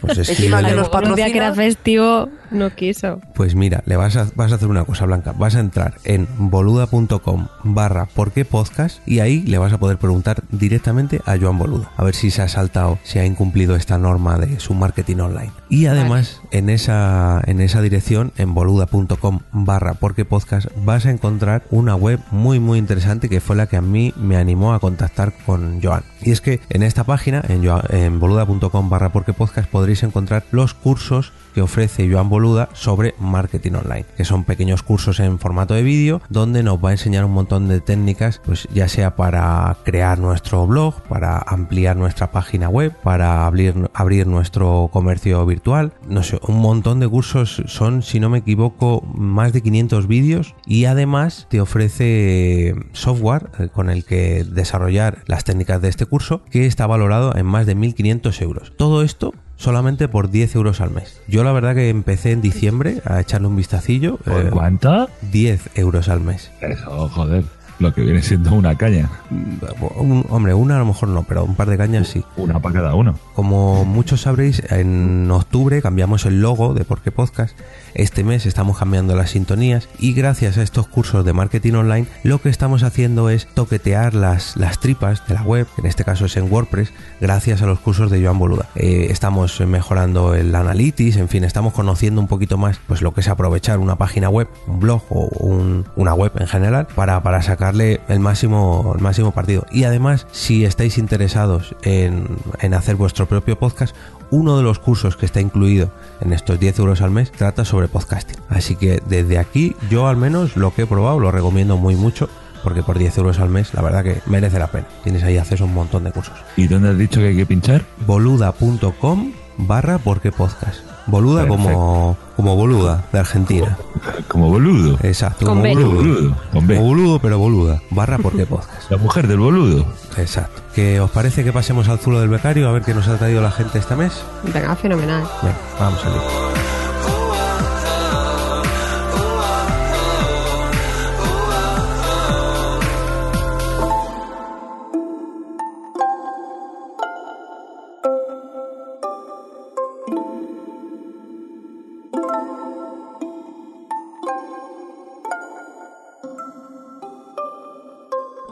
A ver, ¿quién, ¿quién empieza? Bueno, hay que decir que mm, Quique se ha tenido que escaquear. No, no sé qué le ha pasado con la luz, no, no, no nos ha podido decir muy bien. Lo de siempre, que no sabe qué botón apretar y... No sé, no, no sabemos, no sabemos qué ha pasado, pero se ha tenido que marchar y bueno, no puede estar con Mary- nosotros. Mary que ha ha ha apretado el botón. No sabemos, no sabemos. A ver, ¿quién abre el zulo de este mes? Bueno, hay que decir, ya que estamos con sintonías nuevas y estamos cambiando cositas, el Zulo ya estáis viendo que es más grande, ya no entramos todos. Has puesto los huevos de, o sea, los cartones de los huevos por todas las paredes para insonorizar el zulo. Casi. Iba a decir que has puesto los huevos en las paredes, pero iba a sonar un poco. La verdad es que iba a sonar un poquito raro. Y lo vamos a, hacer- lo vamos a celebrar con unas hamburguesas, ¿eh? Bien, bien, bien, que podrán ver en Qué el. ricas. Oye, la hamburguesa de medio metro de alto, ¿qué tal? ¿La has digerido? Perfectamente, si eso no es eso no es problema para mí, no os preocupéis. Venga, a ver qué tenemos por ahí. Venga, pues si queréis empiezo yo. Con la tía Moni, que decía que ella habría invertido en Amazon o en PayPal. A la pregunta que hacíamos en Facebook de en qué negocio habríamos invertido. Sí, sí, sí. Sí, yo, sí, si- me hubieran hecho esa pregunta, hubiera invertido. Yo creo que en Google. ¿Tú? Yo en. Apple. En Apple. ¿Y ¿Tú, Blanca? Eh, me jode reconocerlo, eh, reconocerlo, Reconocerlo. pero hubiera invertido en Apple. Me jode reconocerlo. Qué pena que no esté Kike aquí para contestarte. No sé, es verdad, por eso lo hago. Claro. Bueno, Bueno, chicos, venga, vamos con los tweets que hemos recibido. venga. El primero que tenemos es de Juan-Febles, que me dice, me ha gustado mucho este episodio, muy claro y al grano. Ay, qué majo es Juan Febles. Pues muchas gracias, señor Febles. Un abrazote desde aquí. Eh, Sune, el mensajero, arroba Sune, dice, repartiendo un poco el tema de Amazon afiliados, si he estado todo el mes usando Fansfiction, ahora toca porque podcast. Muchas gracias. Pues ya, ya era hora, ¿eh? Ya era hora. Hay que decir, Blanca, que era que te estoy escuchando y me estoy escuchando. Vamos a pedir disculpas porque tenemos unas vocecitas Ay, es que, que esta- mm, estamos ha cambiado un poco. constipados. Sí, ha cambiado un poco desde la otra parte del podcast. Ahora nos hemos resfriado. Es lo que pasa ir a Colmenar lloviendo sin paraguas y con una niña en brazos. Mm. Y es que me puse luego la manta ahí, que luego no salía de debajo de la manta. ¿está bien? Bueno, ahí está. Bueno, seguimos con Sune, que volvía a tuitear. eh, ya os vale sacar un episodio especial sobre zombies. No tenéis ni idea de marketing y pesadez. Tocaba Star Wars. De un mes después hay veces que no tiene mucho sentido. Que es Ya, que está pero es pasando que ahora. parece mentira que no conozcas a Sune. Bueno, venga, continuemos. Carmen, te toca. Josh Lucas, que es arroba omrey86, nos decía que los mejores zombies infectados son los de El baile de los sátiros, de Agencia ROM. Luego, eh, Norberto Piñar, arroba Icarubi, ¿no? ¿O es una L? No, es un ahí. Arroba Icarubi. que me viene el estornudo. Dice, si la troupe de Porque Podcast se convirtiera en zombie, yo no podría matarlos. Oh. ¡Qué majo! Bueno, eh, un tuit eh, aprovechando caracteres con simplemente dos palabras del señor Francisco Marvel que decía, buen episodio. Y ya. Imaginamos que se refiere al último episodio, el de los zombies. A lo mejor le cobran por carácter. Sí. La constante, el podcast que estuvimos recomendando la, otra- el- el- la semana pasada, ¿no? bueno, la semana pasada no, en el episodio pasado, En este capítulo. nos daba las gracias por haber puesto su promo y nos decía que podíamos contar con, con ellos eh, cuando quisiéramos y que les, nos tomaban la palabra para ir a la Spot Night de Madrid. Bueno, seguimos con Twitter. El señor Jesús A. Cruz, que es arroba bucaner, el compañero, Bucan, buca qué. El compañero de Jarras y. Podcast, nos decía, aún por escuchar el último por qué podcast sobre zombies, me pregunto si hablarán del personal en el metro a las doce y media de la noche. Y sí, del personal del metro a las 8 de la mañana, todo, a todas horas. A ver quién se atreve el siguiente. Yo, eh, Senseyan, arroba Gunsark, nos dice, os descubrí hace poco, creo que hace dos o tres meses en el podcast que hablabais de cervezas y tapas, por data, soy más de sidras. Otro más para la Otro sidra. más. Joder, pues al final va a salir mucho podcaster con que les guste la sidra. Yo, yo también soy de sidra. Bueno, es que tú ahora te has aficionado a hacer chorizos a la sidra.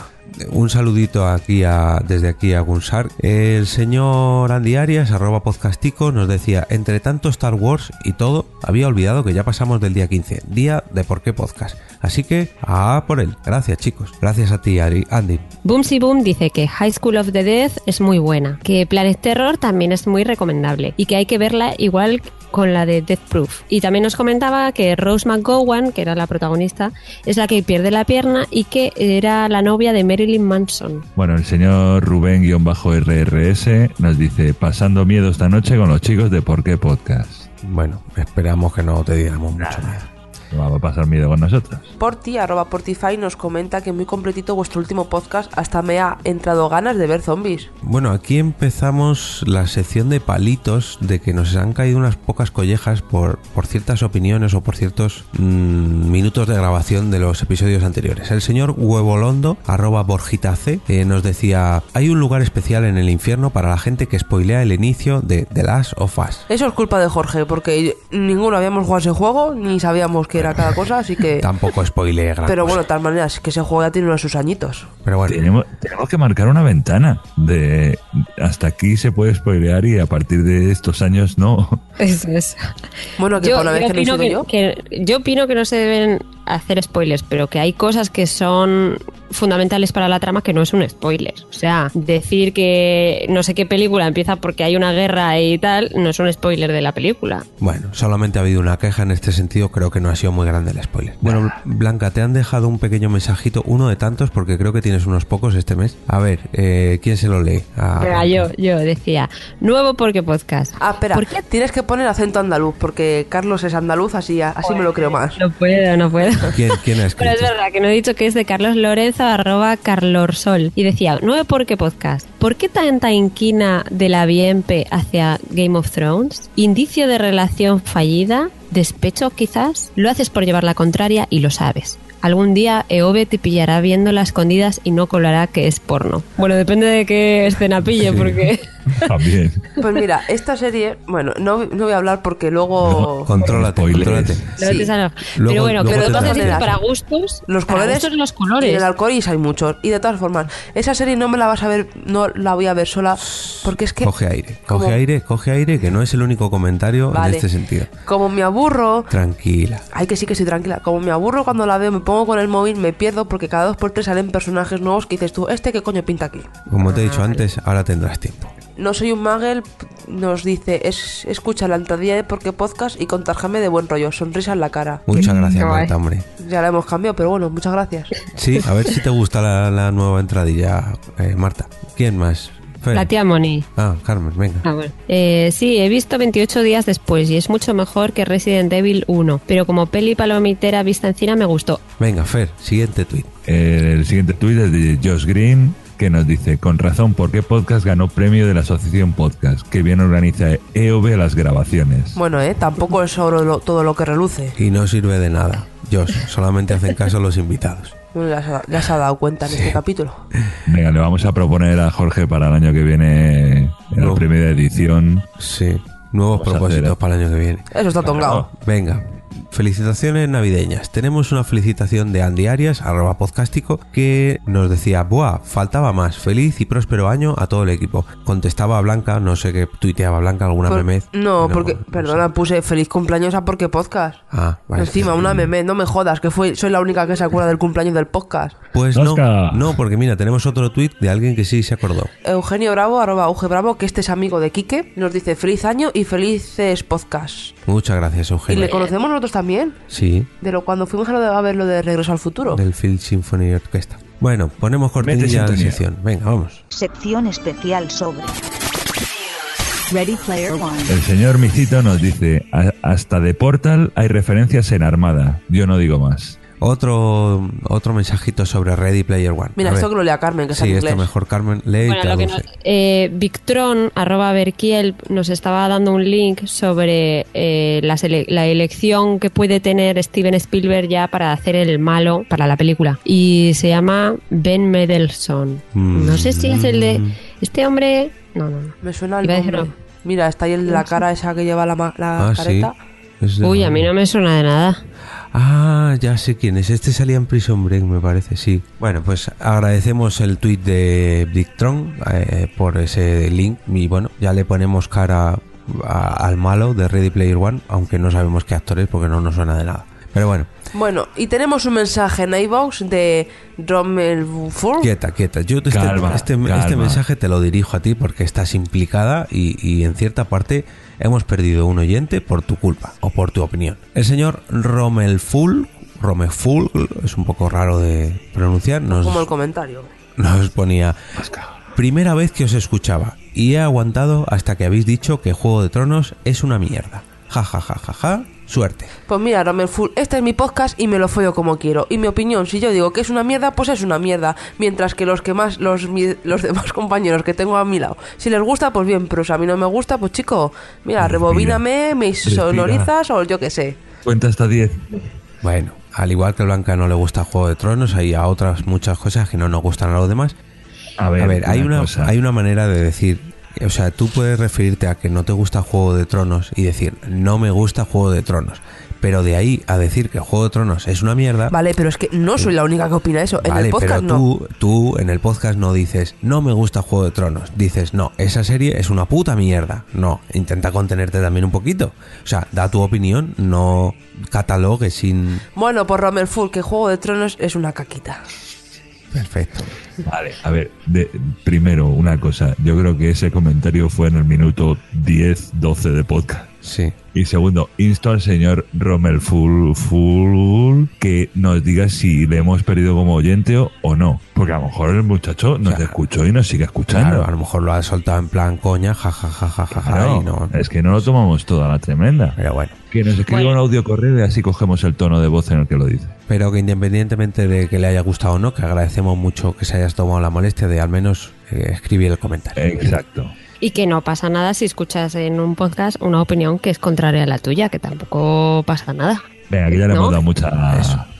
Bueno, chicos, este mes con las nuevas sintonías y que bueno, el, el episodio se nos ha ido un poco de las manos, pues vamos un poquito justito de tiempo y no nos vamos a poner a recordar los usuarios de Twitter como hacemos siempre, eh, los otros podcasts donde aparecemos, en fin, etcétera, etcétera, etcétera. Pero lo que sí que vamos a hacer es entregar el premio que otorgamos todos los meses, que es el Mostacho de Plata.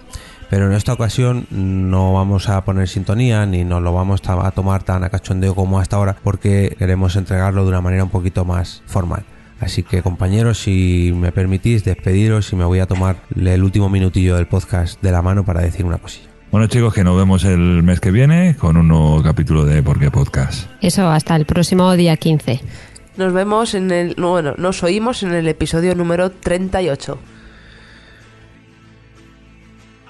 Bienvenidos a la primera edición de este año de nuestra humilde gala de premios, la tradicional e irrelevante entrega del Majete de Plata. En esta ocasión el premio no lo vamos a entregar con el humor y cachondeo habitual, ya que esta vez el premio se lo vamos a dedicar a un gran oyente y amigo, que por desgracia no nos va a poder escuchar mediante este audio, aunque esperamos que nos esté oyendo de viva voz allá donde esté. En nombre de todo el equipo de Porqué Podcast, me gustaría conceder esta distinción a nuestro amigo Adrián Hidalgo. Desde aquí queremos dar el pésame a todos sus amigos, familiares, esposa e hijo y rendir desde aquí un pequeño homenaje en forma de audio. Adrián, en nombre de Quique, Carmen, Fer, Blanca y el mío mismo, te extrañaremos. Descansa en paz.